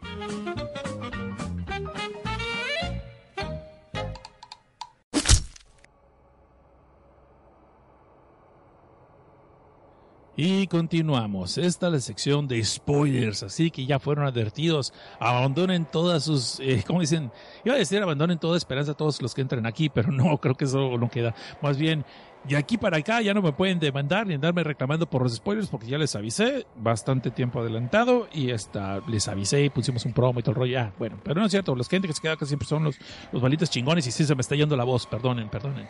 ¿Saben qué? Eh, normalmente hubiera empezado la sección de spoilers con el primer manga que reseñamos, que sea el de Kirito Kills, pero como ando emocionado por la película de Inuyachiki, vamos a seguir con Inuyachiki. ¿Les parece bien? Como nadie me responde que dice que no, demasiado tarde. Ok, vamos a empezar entonces. Algo que no mencioné es que hay un personaje en, en- la historia de Inuyachiki que es una chava que está enamorada de Hiro Chichigami. Aún a pesar de que sabe que está haciendo estos asesinatos y la, y la chingada, Perdón, me dio hipo. Aún a pesar de que sabe que es un asesino y está haciendo todos esos desmadres, este, pues quiere con él y lo refugia y todo y trata de justificar sus cosas y como que en cierto momento de la historia es como el que lo está trayendo otra vez a la realidad de ser humano y tener compasión y otras cosas, ¿no? ¿A, a qué lo menciono esto? No lo mencioné en, la en el resumen rápido que dije, pero es importante mencionar que en la película a este personaje lo representa con mucha maga, con el pelo todo desaliñado, así como de chimultrufia, pelos paraditos. Pero no nos hagamos pendejos. Si la morra le hubieran pintado el color, eh, le hubieran pintado el pelo de varios colores, hubiera sido Ramona Flowers y todos estaremos babeando por ella. Y de hecho, la morra está guapetona y el personaje no está feo, sino más bien que la desarreglan el pelo para que se vea así como guandajita, como chilapastrosa. Pero resulta ser que la actriz que interpreta a este personaje es Fumi Nakido. Y Nikaido, perdón, Fumi Nikaido, y no les había mencionado eso, se me pasó el detalle. ¿Y por qué lo menciono? Porque esta morra en otra película que ya les comenté desde abajo que se llama Why Don't You Pay in Hell, es una chavita así, hija de papi, pero bien sabrosa. O sea, una hija del Yakuza que es la que hace todo un desmadre, por la que se hace todo el desmadre en la historia, de hecho. Y este, y, se me hizo chistoso ver con una personaje, con una chava. Imagínate que es Megan Fox, de repente le ponen lentes y la ponen toda fea y durante toda la película se ve fea y horrible. Y no te imaginas que Megan Fox. Bueno, cuando Megan Fox estaba hot, ¿no? Hace mucho tiempo. Pero es lo que quiere decir que se me hizo curioso cuando dice que estaba viendo los créditos que no había mencionado Fumi Nikaido. Y yo me quedé, wow, o sea, está chido, está chido. Pero muy bien. Entonces, ¿qué te dice aquí? Eh, Mecatecutli? Ah, bueno, pues no sé, que jalejera la vida o algo así. Anyway, vamos entonces a hablar de Inuyashiki. Ahora sí, vamos a la sección de spoilers. Bueno, primero que nada, ya les dije la historia básica. Les voy a comentar rápidamente. eh, ya de golpe les voy decir cuál es mi problema con Inuyashiki. La historia de Inuyashiki entonces es de estos dos seres que son convertidos en robots futuristas por una inteligencia alienígena que nunca vemos, nunca se sabe qué chingados de dónde vinieron ni nada de eso. O sea, así les valió pito al creador, ¿no? Entonces, vemos la historia de estos dos personajes que conforme fueron sus personalidades, ¿qué es lo que deciden hacer con sus cuerpos biónicos? Uno decide hacer el bien y salvar vidas, estar curando gente porque puede hacerlo con este nuevo robot, eh, nuestro nuevo poder robótico. Cosa curiosa que estos no pueden comer ya alimentos, pero se nutren del agua. Y tienen que ser agua. En la película vemos de que ya ves que les había dicho que Noyachiki trabajaba para una compañía con bebidas energéticas. No puede beber cosas que tengan sodio o que tengan sal, para que entiendan. Este, por eso la sopa de miso la escupe, su cuerpo la rechaza y la escupe por medio de esa de ese brazo que se huele como una especie de metralleta y escupe todo, es como una especie de desahogo también. Entonces, cuando toma eh, bebidas energéticas, energéticas te pasa lo mismo porque ven entonces que eh, no puede contener sodio, no puede tener sal. Yo supongo que se deshidrata la máquina más fácilmente y tienen que estar consumiendo agua constantemente para seguir teniendo poderes. Cabe mencionar que tienen cañones de plasma, pueden volar porque salen unas turbinas de la espalda. Es todo un... Iron Man muere de envidia, Iron Man. Entonces, eh, eh, como les estaba diciendo, son de estas dos personalidades, ¿qué es lo que hacen con sus poderes? Irónicamente, el que se llama Hero en japonés, que suena Hero como héroe en, en inglés y en español, pues se convierte en el villano, el antagonista, y este compa decide matar gente. Primero que nada, en la película te dan a entender que es porque está enojado con la vida, ya que su papá eh, abandonó a su mamá por andar haciendo otra familia. Este, pues le pone los cuernos con otra mujer y luego va y se queda con la casa chica, se hace, hace una familia por este lado y los deja valiendo coche y les pasa pensión, pero pues no es lo mismo. Pero curiosamente en la película vemos que este muchacho Chishigami, creo que en el anime también pasa así, pero no es tan así tan tan meloso el asunto. Vemos que Hero se lleva muy bien con su papá todavía, aunque pues le tiene un poquito de resentimiento por abajo, pero se lleva muy bien con la familia de su pa- papá, o sea, con su madrastra y con sus medios hermanos, si lo quieres ver así, se lleva muy bien con ellos y muy juguetón y todo rollo, pero pues le cala que abandonó a su mamá, ¿no? Su mamá está trabajando doble turno para poder pagar las cuentas apenas y lo de la universidad y todas esas cosas. Entonces, cuando agarra este nuevo poder, eh, creo que en el anime y el manga es un poquito más vago al principio, lo vemos después, pero aquí en la película lo hace más rápido. Vemos que tiene ese resentimiento y llega un momento como que los quiere asesinar usando su nuevo poder, su nuevo cuerpo robótico, pero en vez de hacer eso, el muy cobarde va y se busca otra familia y con ellos es a los que masacra. Es donde se dan los asesinatos que, que empiezan todo este, este caos, ¿no? Y al principio en la película solamente ocurre una vez, en ese momento, o sea, esa familia, y después lo, empiezan a cazar la policía y lo encuentran, ¿no? Pero por otras razones que no voy a mencionar ahorita aquí. Pero en, la, en el manga y el anime sí son más familias. Empieza a ser como una ola, como un asesino en serie, como una especie de ola de terror de varios asesinatos y nadie sabe quién es, ni por qué, ni qué tipo de arma usaron. Como les estaba explicando, hace la señal con su mano como de una pistola, inclusive grita ¡Bang! Y sale, de repente, la otra persona es perforada como si hubiera como una, herido por una bala y posiblemente los mata, los de sangre, todo el rollo. Y este cabrón no se toca el corazón. En una de esas, Inuyashiki, que estaba pasando por allí, escucha eh, los gritos de auxilio de una de las víctimas, da y trata de ayudar y se enfrenta a, a esta Hero. So, ahí es donde se conocen otra vez y él lo identifica luego, luego que es el chamaco que estaba en la colina cuando le pasó lo, de, lo del meteoro, lo de la bomba yucateca.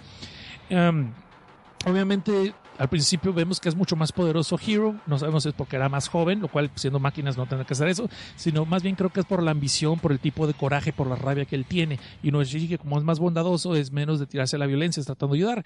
Algo que también cambian mucho de lo que es el, anime comparado con, y el manga. Vamos a decir anime y el manga, no importa, es, muy fiel a la historia, so vamos a dejarlo así.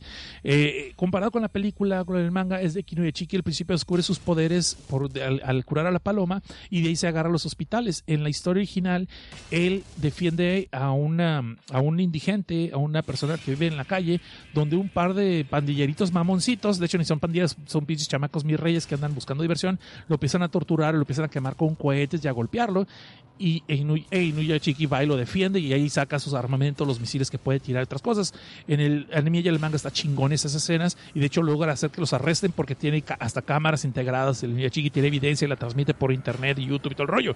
So es muy, muy, muy chingón este. Vean también el anime. Eh, pero bueno, perdón, estoy tirando para todos lados, pero es porque me gusta, ¿no? La historia. En el caso es de que.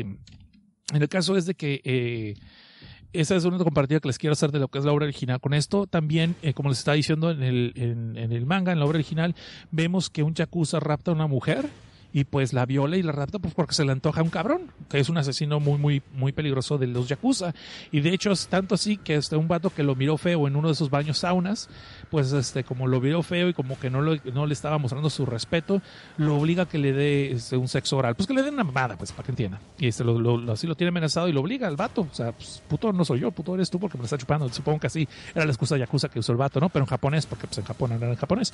Eh, y de hecho esa morra cuando la raptaron, Inuyashiki trata de ayudarlos porque encuentra a, al que sería el, el, la pareja de esta morra, inconsciente, que lo golpearon, y Inuyashiki lo, lo, salva, lo sana, pues, y es donde encuentra toda la historia y va y lo rescata. Y está chingón esa historia también, porque también se le enfrenta a los yakuzas en su casa y hace un desmadre, y podemos ver que sí puede recurrir a la violencia, pero todavía tiene como un tipo de compasión.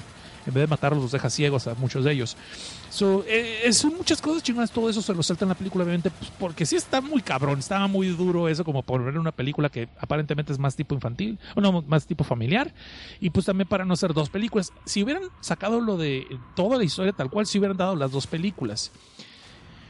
Ok, de fuera, ¿qué más les puedo contar? Sí, eh, eh, y cosas importantes. Este personaje que les estaba mencionando, que, que es una morra guandajilla, bueno, no es guandaja, pero simplemente es así como desarregladita, pues. Luego te explican cosas porque vives con su abuela y porque no, sus papás ya no viven y la chingada y otras cosas. Pero en fin, el caso de que esta morra con la que, con la que, que lo refugia después, esta se llama Shion Watanabe. Este personaje más adelante es el que descubre que este güey es, es, robot, este Hiro Shishigami, y lo refugia y trata de darle como su lado humano. Aquí en la película, a ella y a su abuela las matan los soldados cuando van a capturarlo, a, a. Y esto obviamente lo ocasiona ser todavía más violento, porque mataron a la única persona que le tenía compasión todavía. Está cruel de que cuando se descubre que él es el asesino de esos, su mamá, a la que tenía cáncer, y él acababa de curar y estaban a punto de celebrar que le habían curado de cáncer, pero obviamente no dice la cura de cáncer, siempre el cáncer desapareció. Junto con a celebrar, llega la policía a arrestarlo y se hace un desmadre, uh, hay violencia otra vez, y después la señora se suicida. So, eso también, eso sí lo cuidaron en la película. So, está, está muy bien llevada, pero lo que le digo que aquí en la película también matan a Sion Guantanave, la misma policía cuando van a arrestarlo, pues tiran balazo diestra siniestra y la otra morra está allí y matan a la abuela que estaba dormida y muere este Sion y ahí se hace más masacre todavía después. Eh, hay una escena donde un otaku está en los foros tirándole mierda a este güey, al hero, y que él short que puso dedo de quién era y dónde estaba, dónde vivía la mamá, para que todos los reporteros fueran y la, la estuvieran acosando, y lo cual ocasiona que ella suicide después. Y esa escena donde él empieza a matar a la gente por medio de las pantallas, o sea, como que tiene una conexión de que si estás viendo tú una pantalla y él te puede ver por medio de la cámara que él tiene integrada como si fuera una llamada por Skype, también te puede matar. So, todo eso está bien chingón, está muy bien llevado y se explica. Lo único que sí, aquí yo, yo vi un error, eh, donde como que no se pusieron de acuerdo cómo está el rollo de la pistola esta cuando él dispara, que hace el símbolo de la pistola con la mano y bang, todo eso. Porque en algunos momentos vemos de que como si fuera un balazo atraviesa el cuerpo de la persona y hasta, o sobre todo si es en la cabeza, se ve que hay sangre en la parte de atrás, ¿no? Como que hubiera explotado por la parte de atrás de la espalda o hubiera explotado el cráneo. Y en algunos no, en algunos se ve que cae el cadáver y en la parte de la espalda no tiene nada. So, no es como que cambiara de calibre de repente, ¿no? O que le, ay, le voy a hacer menos fuerte porque pues me cae. O sea, no, los mata de todas maneras. Entonces, este, ¿cómo te a decir? Eh, está muy bien llevada y me gusta mucho la adaptación. Las escenas cuando se empiezan a pelear ellos que están volando por están volando entre medio de los edificios, están peleando y aventando misiles, todo está genial. No le pide nada a una película de Estados Unidos, fácil, fácil eh, se la llevarían. Ojalá nunca le hagan remake gringo, porque pues bueno, mejor no digo nada porque viene Alita, ¿no? el caso es de entonces, otra cosa bien importante, y aquí es- ahí está mi problema, aquí se los voy a contar mi problema. Lo de la familia también, am, bueno, está junto con pegado. En esta película, en la historia original, eh, la hija mayor va a un viaje allá a Tokio, a lo que sé, en Shinjuku, ¿no? Y para esto, Shishigami ya empezó a matar gente en masa. Empieza a proyectar una transmisión en video y en cierta área de creo que es Shinjuku, donde quiera que haya pantallas, empieza a matar gente por medio de la conexión que les acabo de explicar, como si fuera una llamada en Skype y empieza a matar todos en la plaza, en, en, en, la plaza, en las calles, en cualquier lado, cualquier persona que tenga un celular, puta, también lo mata y todo el rollo. Entonces empieza a crear todo el pánico y después cuando se empiezan a enfrentar este Inuyashiki él empieza a derrumbar edificios tirando misiles por todos lados, le vale madre y entre ellos entre uno de los edificios donde empiezan a ser dañados está la hija de Inuyashiki en su viaje escolar, ¿no? Pues ya sabes que hacen viajes escolares, school trips y todo el rollo. Entonces, entre ellos, entre que el Inuyashiki trata de rescatarla y se tienen que pelear con él, hacen todo el enfrentamiento igual que en la historia original. Pero aquí es donde empiezan las diferencias ya más grandes. Y eso es lo que nos lleva al, al punto que no me gustó. Hacen un duelo final físico allí, cuando originalmente Inuyashiki logra este, vencer a Chichigami. Chichigami tiene que huir, uh, pierde, pierde eh, un brazo en, en, lo que es la obra original. Inuyashiki va a rescatar a su hija y empieza a rescatar a todos y ahí su hija se da cuenta que, pues, el, que, que, tiene poderes, ¿no? que es un robot milmente. Rescata a toda la gente y, es, y, manda a la hija a la casa y al siguiente llega él otra vez porque se estuvo la noche sacando a sobrevivientes de los edificios que fueron derrumbados. No se sabe qué pasó con Chichigami, pero ya sabe todo el mundo que Chichigami es el malo y este güey es el que trató de la gente, pero no saben su nombre. Y cuando llega al día siguiente con su familia, pues les, les, les muestra lo que pasó, ¿no? Les muestra quién es ahora o qué es ahora. Y aún así se ve que su familia lo acepta. Su hijo menor como que todavía no, pero no es, es por miedo más que nada, pero no, no creen que lo va a traicionar ni a parecido. Este, más bien, pero su esposa y su hija ya lo, ya lo aceptan, lo, aman. De hecho, la hija cuando la hija está en, el, en, estos derrumbes y todo rollo, él empieza a pedir perdón a su papá, empieza a llorar antes de saber que es robot y que tiene poderes. So, está chido eso, tiene un tipo de redención su familia, le dan su espacio para que puedan ya apreciar a su a, su, a Inuyashiki, solo está chido. Eh, eh, y ahorita voy más para las diferencias porque empiezan los problemas conmigo. El problema es que aquí en la película deciden mejor hacer la pelea contra Chichigami en lo que están tratando de rescatar a, a, su hija Inuyashiki, lo cual está genial. Es una pelea muy buena. Son escenas muy chidas, no me quejo por eso. Pero el problema es que después de eso, Chichigami escapa. Aquí pierden la película, pierde los dos brazos, no solamente uno. Se escapa y no sabemos qué onda con él. No han encontrado el cadáver, pero asumen que, que, murió en las explosiones y todo el rollo. Aquí hacen una triquiñuela con lo de las aguas, lo de que no debes de tomar este, nada de sodio, que es muy importante, pero no se los voy a spoiler, los voy a dejar que ustedes que lo vean. Pero aquí Inuyashiki rescata a su hija, sigue rescatando gente y todo, pero al final a la familia no le dicen lo que pasó. Queda como un secreto entre la hija e Inuyashiki. Y mientras que ven las noticias, ah, que todo eso, sí, el hombre milagroso que nos estuvo ayudando, el que nos podía curar y la chingada, que un dios y la chingada y todo el rollo, y no se ha sabido qué pasó con el otro, no, pero de seguro está muerto, ya murió ya la diversión aquí acaba, ya murió el otro cabrón, entonces vamos a ser felices y hacer nuestras vidas. Y están comiendo otra vez toda la familia, eh, eh, eh, están comiendo en familia otra vez todo el rollo, y se ve que la hija está guardando el secreto del papá, y ahí se acaba la película. Te quedas tú, ok, ¿qué pasó aquí? Por uno que no conoce el manga y el anime dirías, ah, ok, acabó chido, como una película de superhéroes, va a haber secuelas y todo el rollo.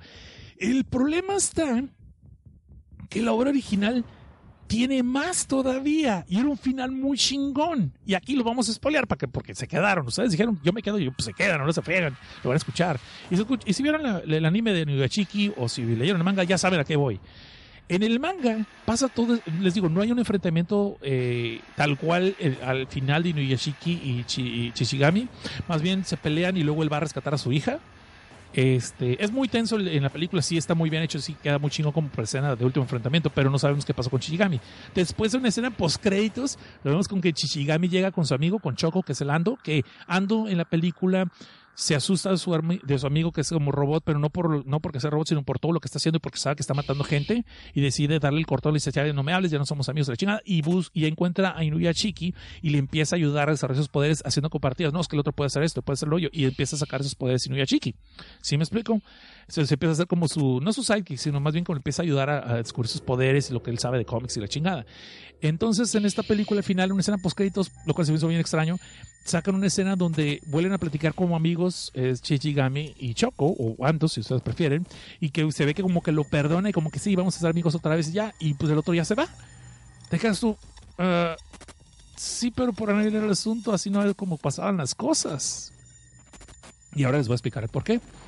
Resulta ser que en, el- la obra original, después del arco de cuando rescata a su hija, donde su familia, les digo, su familia ya conoce entonces qué es lo que, que es un robot, pero lo aceptan y siguen este, apoyándolo y todo el rollo. Vemos que después de eso les cae la noticia de que viene unos viene un asteroide gigantesco como en Armagedón, ya estás en esta referencia en la, en la obra, lo estoy diciendo bien. Viene un meteoro salido de la nada, un meteoro viene a estrellarse contra la Tierra y pues va a valer pito todo, ¿no? O sea, va, a acabar la humanidad tal cual, va a fallecer. Y entonces, supuestamente el gobierno de Estados Unidos, por cierto, aquí en el anime y en el manga sale, Donald Trump. Y en el manga sí lo dibujaron, no lo, no sé, no lo hicieron burla. De hecho, creo que hasta le hicieron un paro para no verse en broncas, pero ahí sale el, Donald Trump haciendo su alarde de, de la milicia y que va a trabajar con otras naciones para poder mandar unos misiles y destruir ese satélite. Y digo, ese asteroide, porque ese asteroide va a hacer que se acabe la vida en el planeta Tierra, ¿no? Pues mandan, mandan misiles y mandan eh, bombas nucleares y no pasa nada. El pinche asteroide sigue como perro por su casa, viene, va derecho y no se quita, y si le pegan se desquita. Este, y entonces ahí es donde vemos de estos, tanto Inuyashiki como Chichigami, y esto no lo he dicho, no lo he dicho porque es una obra muy extensa, no voy a decirlo ahorita todo en media hora. Eh, haz de cuenta que son como máquinas smartphone. Se pueden hacer ya conexión como a sus celulares. De hecho, ya pueden hablar por teléfono sin tener que usar un celular. Automáticamente, como si fuera telepatía, marcan un celular y pueden hablar con un celular, pueden mandar emociones de video y otro tipo de cosas, ¿no? Entonces, en estos Inuyashiki dice, no, pues tengo que ver cómo puedo detener este asteroide, porque obviamente no puedo dejar que la humanidad completa se, se derrumbe, ¿no? Entonces va al asteroide, se despide de su familia, les promete que va a volver, va, a su, va al asteroide y trata a punta de madrazos y con sus misiles y todo tratar de destruir el, el satélite. Pero pues no funciona, o sea, sigue siendo demasiado poderoso este asteroide, perdón, el asteroide. Ahí es donde le cae Chichigami otra vez, eh, Chichigami le cae, pero recuerden que dije que en la película matan a Shion, a, Shion Watanabe, que era la morra que le estaba dando albergue a, a Hiro, y a su abuela. En la historia están vivas hasta el final. Y de hecho, pues por, por la compasión que esta morra le volvió a inspirar, este que vol- después- no sé cómo se le inspira después la masacre que causaron en la torre, pero bueno, el caso es de que aquí le vuelve a ser el lado bueno otra vez y decide él ayudar a destruir el asteroide porque no quiere que le pase nada a la abuela y a Chion, ¿no? Entonces por eso va a rescatar el mundo. Y entonces va él y le dice que estuvo haciendo varias simulaciones en su cerebro de cómo destruir el asteroide y la única que se encontró es de que él puede autodestruirse con una bomba tremendamente poderosa y que a la hora de autodestruirse puede hacer que el asteroide se haga pedazos pequeños y no le haga daño a la, Tierra de tal forma, ¿no? Que o sea, no pase nada. Entonces, como ya no tiene brazos, le pide, como no tiene brazos ya, le pide entonces a, a este que le meta los dedos. Pues, literalmente, pero no en su perfil de Evox tampoco, sino que le ponga que, que con sus dedos haga que sus dos ojos, los de Hero, se metan hacia se metan hacia adentro, bueno, que entren hacia el interior de lo que es el cráneo y que eso activa el sistema de autodestrucción. Entonces, pues ahí dice, no, yo me voy a sacrificar, tú regresate a tu familia, ya con eso debemos salvar a la humanidad y todo chido, ¿no? Pero en cuanto hagas esto, actives la bomba, vete porque es una bomba muy rápida, muy poderosa. Entonces hacen lo mismo y Nuyashiki entiende que se quiere este, tratar de redimir. Entonces pues, le hace la señal acá de heavy metal de los cuernitos y con sus dos dedos este, presiona los ojos de Hero a que entre y empieza a activarse el, el conteo de autodestrucción.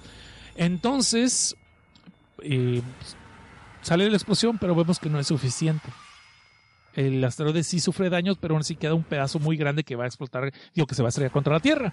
Podemos ver entonces algo muy jocoso que vemos otra vez las transmisiones en el planeta Tierra, de que está otra vez Donald Trump en, el- en los noticieros y que dice, ¿saben qué? Pues la verdad estoy valió pito jóvenes y pues me vale madre, yo soy millonario, yo tuve una vida, hice todo mi desmadre, me vale madre lo que ustedes hagan, a partir de ahora pues todos los crímenes son legales, no hay represalias, hagan pues, violaciones, roben, maten, todo el rollo, hacen políticos como yo, no sé, todo, todo crimen va a estar permitido y pues denle gusto Macarena tu cuerpo, a- ya saben lo que quise decir, denle cuerpo a su gusto María Macarena, pues de aquí hasta que sabe el mundo, ¿no? Pues porque ya valemos pito, chavos.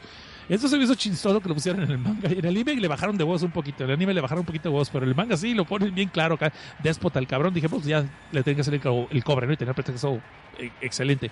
Entonces, después de esto, vemos que Inuyashiki se aleja del meteoro, pero queda un pedazo muy grande de asteroide todavía, y pues decide entonces él también suicidarse, o sea, también sacrificarse. Y ahí nos acaba la historia, cuando el vato dice, no, pues yo les había prometido que iba a regresar, pero pues no se va a poder.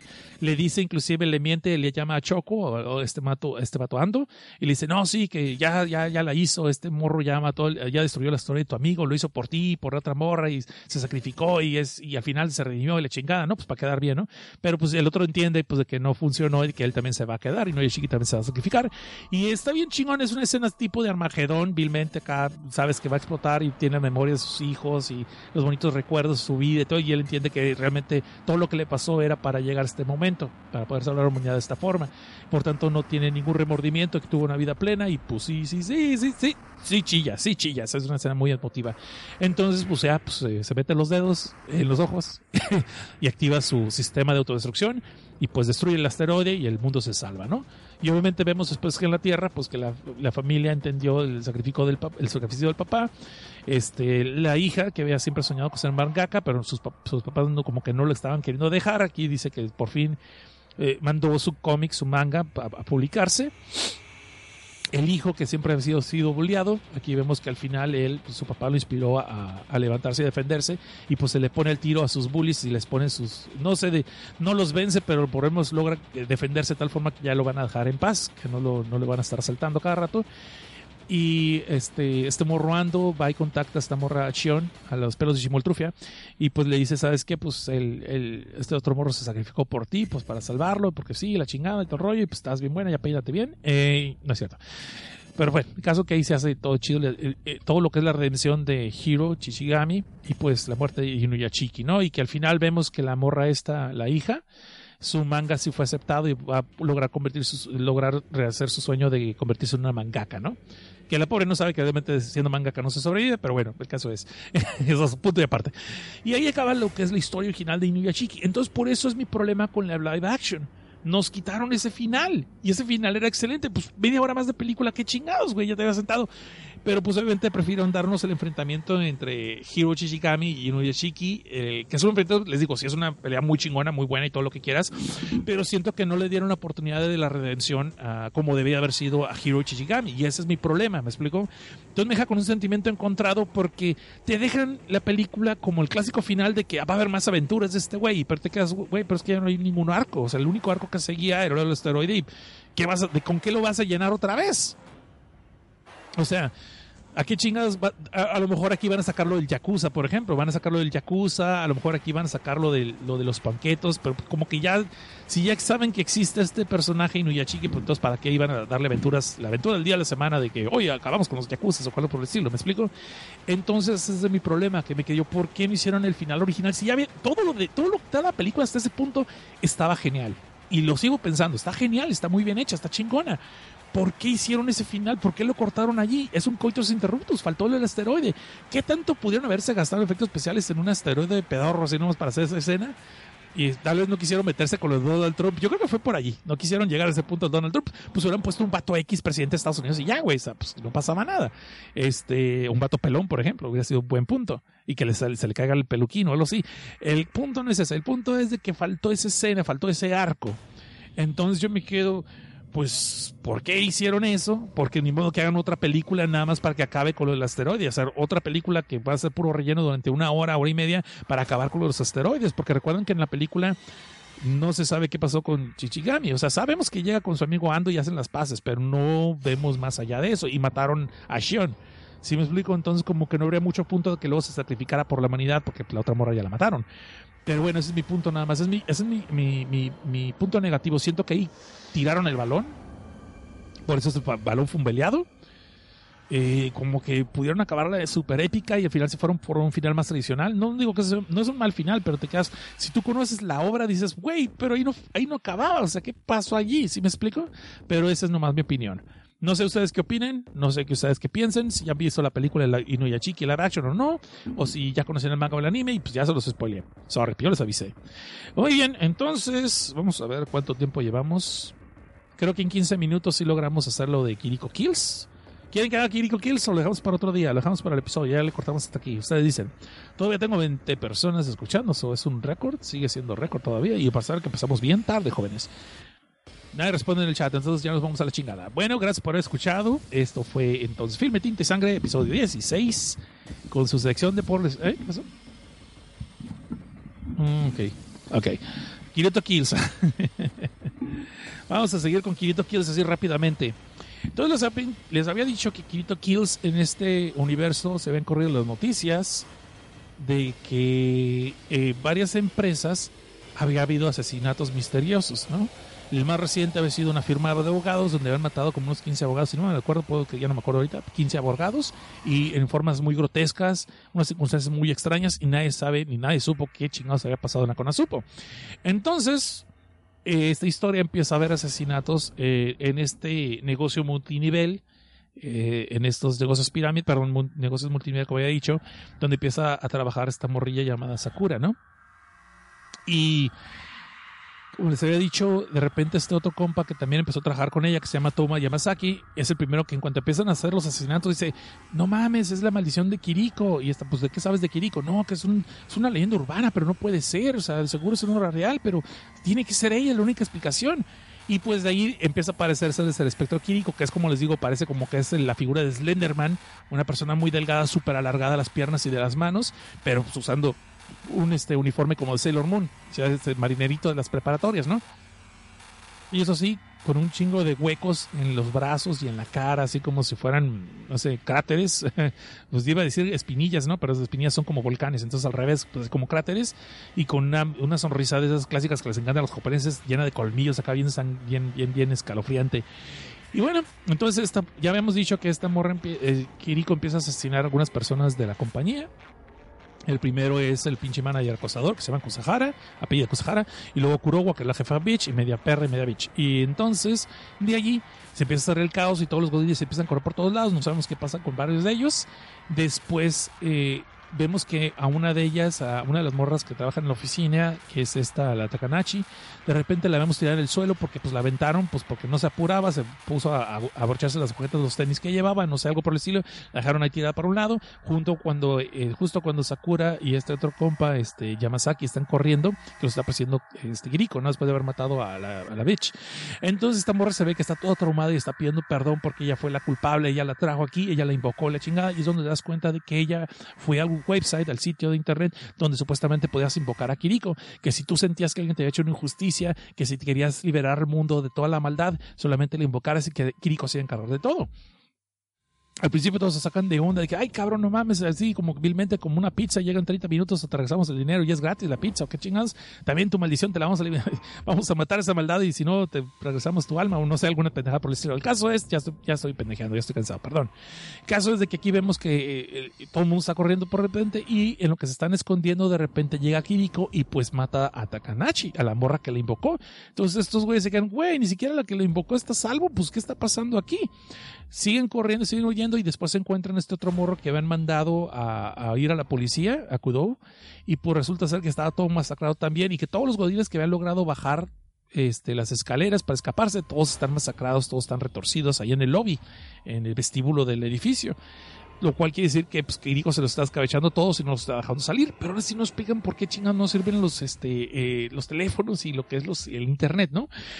Entre esas cosas, pues ahí llega el presidente de la compañía y que está viendo, todavía hay un- varios godines que quieren escapar y pues él mismo empieza a decir, no, no, no, todos ustedes tienen que ponerse a trabajar y esperar a la policía, que esto no está pasando nada aquí, todos son alucinaciones, no que se queden fumando, que le chingados. Y de repente, para no hacerse el cuento cansado, pues saca su pistola y empieza a, mata a este cuate que era, eh, que era muy corpulento, a Mogi, que es que porque empieza a alucinar que él es Kiriko. Obviamente de la sangre de este compa empieza a salir, y así como en Evil Dead y en la de Freddy contra Jason contra Ash, pues de la sangre empiezan a salir varias Kirikos pequeñas y se empiezan a multiplicar y empiezan a correr y, a, seguir escabechando a gente. No se lo cuento cansado. Los dos protagonistas, Sakura y, y este otro vato, eh, Yamazaki, suben las escaleras hacia la azotea, pues porque todo el mundo está bajando el vestíbulo y pues, se lo están masacrando. Estos son unos menos, onzos y a ver para dónde corren ahí en la azotea, ¿no? Se le hacen de Spider-Man y brincan, no, no sé qué van a hacer. Caso que estos güeyes van allí y se encuentran un guardia de seguridad que le dice, no, no, no, no vayan por aquí, aquí está Kiriko, mejor váyanse para allá. Y entonces va y el vato les abre la puerta y todo para poderse encerrar allá arriba de la azotea para que nadie los, para que no los ataque Kiriko. Y ahí de repente eh, Yamazaki este, se le queda viendo el guardia muy raro y, lo reconoce.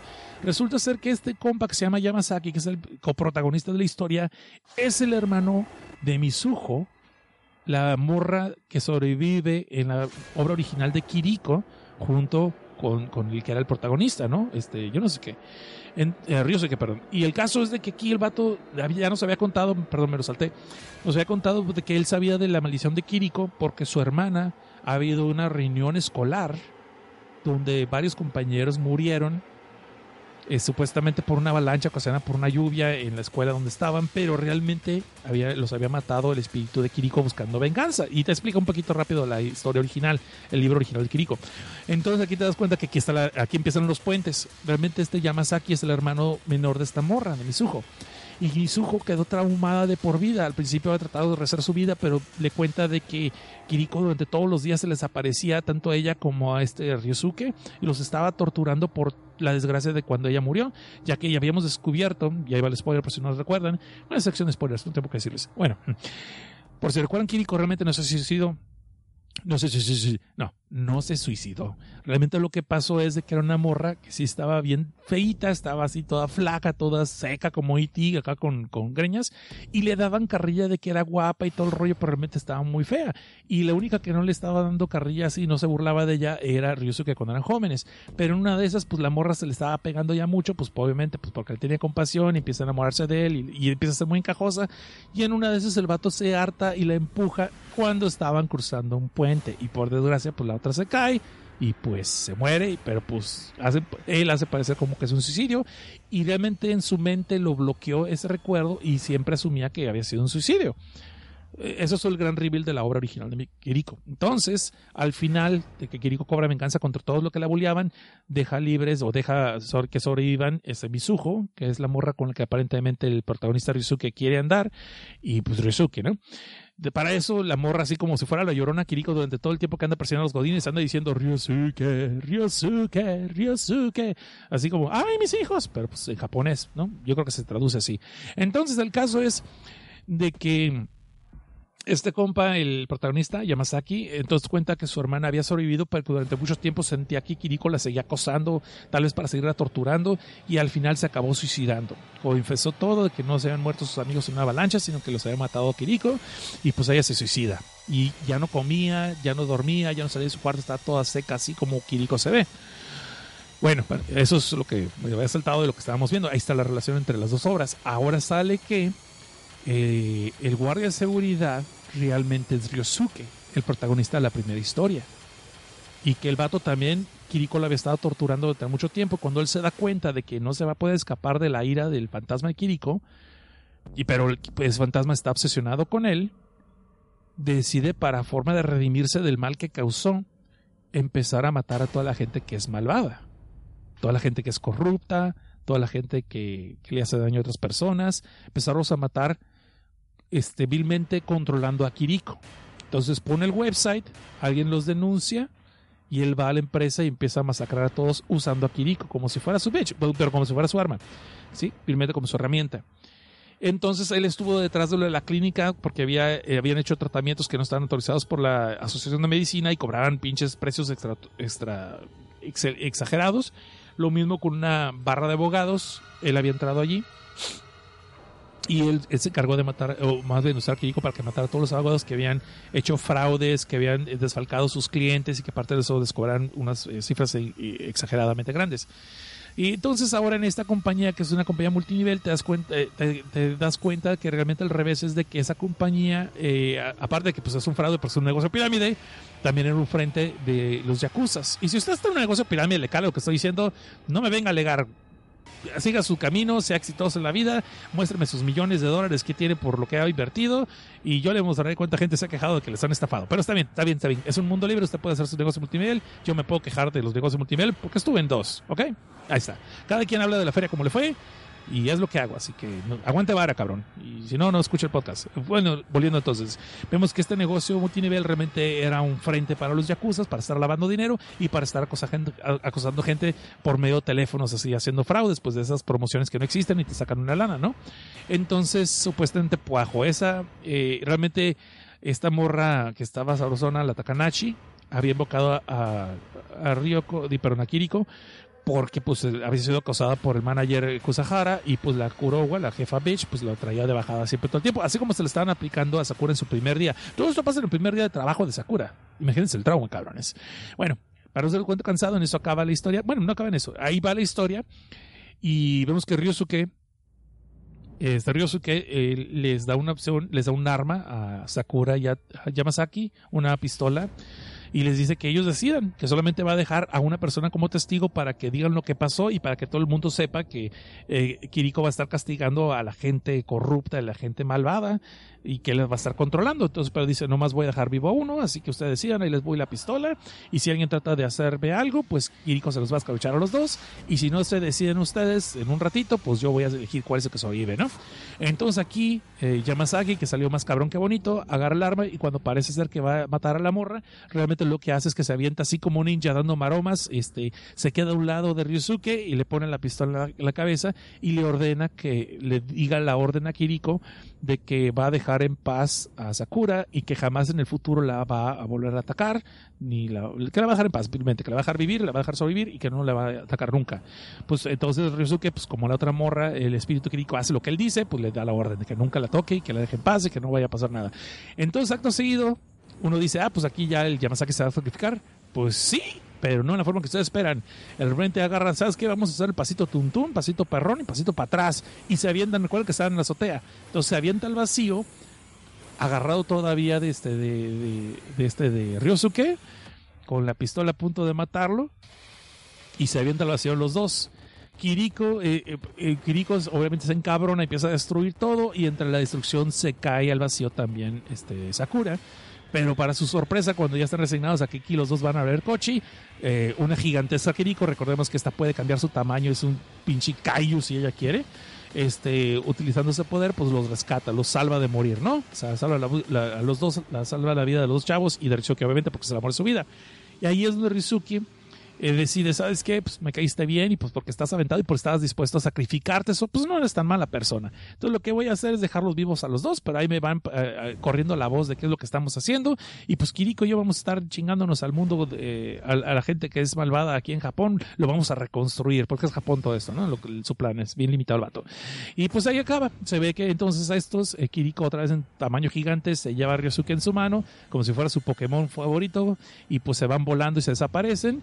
Y estos dos sobreviven, ¿no? Sakura y, y sobreviven y empiezan a, recapitular todo lo que pasó. Al final, en la última escena, vemos que este Ryosuke llega a lo que sería, según yo, es el consulado de Japón, puedo estar equivocado, un consulado o eh, no sé, alguna agencia de gobierno. Me late como, es una agencia de gobierno y se ve que llega y que dice, vamos a, vamos a reformar a Japón. Y se ve que está Kiriko a un lado y se ve que van a seguir las masacres. Y fin. So, fíjate que al principio el primer número, eh, son solamente ocho números de esta obra de Kiriko Kills.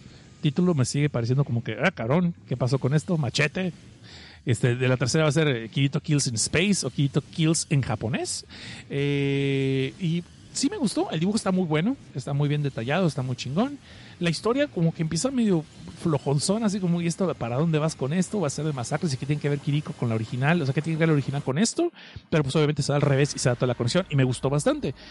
De ahí fuera, ¿qué más les puedo decir? Uh, sí la recomiendo, fíjate, pero tienen que tener paciencia porque te digo que al principio como que no gusta mucho y el primer libro me sigue gustando más, pero el primer libro son solamente cuatro números o cinco números, no me acuerdo, y van más rápido al punto, o sea, sí empieza y se puede traducir. También podríamos decir que este se puede traducir, se puede hacer en una obra live action también o un anime, pero bueno, primero háganme la primera historia porque estaba muy chingona, a mí me gustó mucho y luego hablamos. Y bueno, espero les haya gustado este episodio Filme Tinta y Sangre. Eh, primero que nada, les doy gracias por haber estado acompañándome, a pesar que empezamos bien tarde. Eh, neta, en serio, lo valoro un chingo. Muchas gracias por su tiempo y por su paciencia y por aventárselo en vivo conmigo. Desgraciadamente ya nomás llegaron 16 al final. Y fíjense, si hubieran quedado un minuto más, eran 20, hubieran que, los hubiéramos nombrado. Pero vamos a darle gracias a los que sí se quedaron, los que sí sobrevivieron. Es Omar, Oscar Jacinto, M. Kiko, Guillermo N. Montalvo. Eh, también tenemos a Janus G. Gaby Rodríguez. Eh, Gaby, gracias, gracias, Gaby, gracias. Eh, Nosferatu, que ya se convirtió en Patreon, al que usted también se puede unir en patreon.com, diagonal desde abajo. Tenemos también a Mike, a Fer, Chipi Chipi, Chipi Chipi, y el señor Lesnica, Carlos Maya, Sato Yasei, y escuchen La olla de la cocina del infierno, ya se los he recomendado varias veces, y ahí a lo mejor vamos a traer una sorpresa por ahí para ustedes. Mikante Kutli, Irken Larry, ah, este no había visto que había llegado, qué bueno, eh, hola, ¿cómo estás, Irken Larry? Bebé, que se la aventó también. Dario Alexis también está aquí, y una persona que pues, es anónimo y por tanto... Pero bueno, Espero que este episodio, discúlpenme la voz, ya se me está acabando. Eh, espero que les haya gustado. Mañana espero terminar lo que es la edición y la grabación del nuevo podcast desde, podcast desde, abajo que va a salir para esta semana. Eh, obviamente también el viernes recuerden que va a haber, eh, va a haber pues ya que y va a haber filme y Sangre en dos sábados. No el siguiente, es el que sigue del que sigue. ¿Ok? Muchas gracias por haber escuchado. Como siempre, las vías de contagio está Filme Tinta y Sangre en el Facebook o Film Tinta Sangre en el Twitter. Y no sé para qué, pero si ustedes quisieran seguirme también en Facebook, está como arroba Cosnar, tanto en el Twitter como en Facebook. Soy más contestador, o más bien contesto más rápido en el Twitter. En Facebook no, porque luego me embobo con videos de gatitos y perritos y ya valió coche. ¿Y para qué quieren? Pero también, en el caso que habíamos explicado eh, de lo que son los personajes o las personas que me están aventando su, su solicitud de amistad, recuérdense que si veo que en su perfil no tiene actividad de tres años y nomás son, y las únicas cosas que están de su perfil son las que están cambiando constantemente, pues es muy posible que no le responda. Aparte que no me la vivo en las redes sociales, soy, muy, soy muy antisocial en las redes sociales, como les dije. Pero bueno, ahí estoy. Dice Miguel Cuti que se regresó, pues ya que, sí, llevamos tres episodios, por cierto, pero el episodio de la sesión pasada no lo he subido porque este tengo que editar el audio todavía. Mi voz se oye demasiado, demasiado arriba. Y es, ah, carón, de repente son 33 listeners. ¿Qué pasó? Pues. O sea que les anuncio que me voy a ir y llegan todo el mundo. ¿o ¿Qué rollo? ¿Cómo trabaja eso? bueno, bueno, bueno, bueno, bueno. En fin. Este, vamos a ver, sí, llegó Rosa pues ya que y va a haber el próximo viernes. Va a estar bueno. El, tema creo que va a estar chido. Espero que les va a gustar. También nos vamos a ganar muchos unfollows, pero vamos a estarlo haciendo. Pues de repente me parece que son 33 listeners en vez de los 17 que mencioné. So, muchas gracias por haber escuchado. Entonces, dice Kiro Farato que dio su donación para que le siga. Pues sí, pues le sigo, pero no hoy, ya estuvo, se me voy. Y mañana tengo que trabajar, más bien al rato tengo que trabajar y pues tengo que eh, asegurarme que este audio se oiga bien para publicarlo, ¿no? Pero ya va a estar allí. Bueno, mucho se despide el que pocas ganas tiene de irse. Tienen toda la razón. Muchas gracias por haber acompañado. Eh, los valoro mucho. Por favor, sí les pido por favor que den feedback tanto en el iTunes, en el perfil, pónganle cinco estrellas en el iTunes, no les pasa nada. Más, pierden su tiempo este, retuiteando memes del AMLO y otras mamadas por el estilo. So ahí lleguenle al iTunes y denme un- un- una reseña de cinco estrellas. Y también puede ir al iBox y métanme el pulgar así sabroso. No tienen que poner vaselina, no tienen que ponerse un guante así, cochinotes le puede llegar. Y llega Eduardo Contreras, justo para que nos despidamos. Gracias, Eduardo Contreras, por llegar. Yo soy Seth Cosdar, esto es Filme Tinta y Sangre. Sigan chidos y no cambien. Adiós.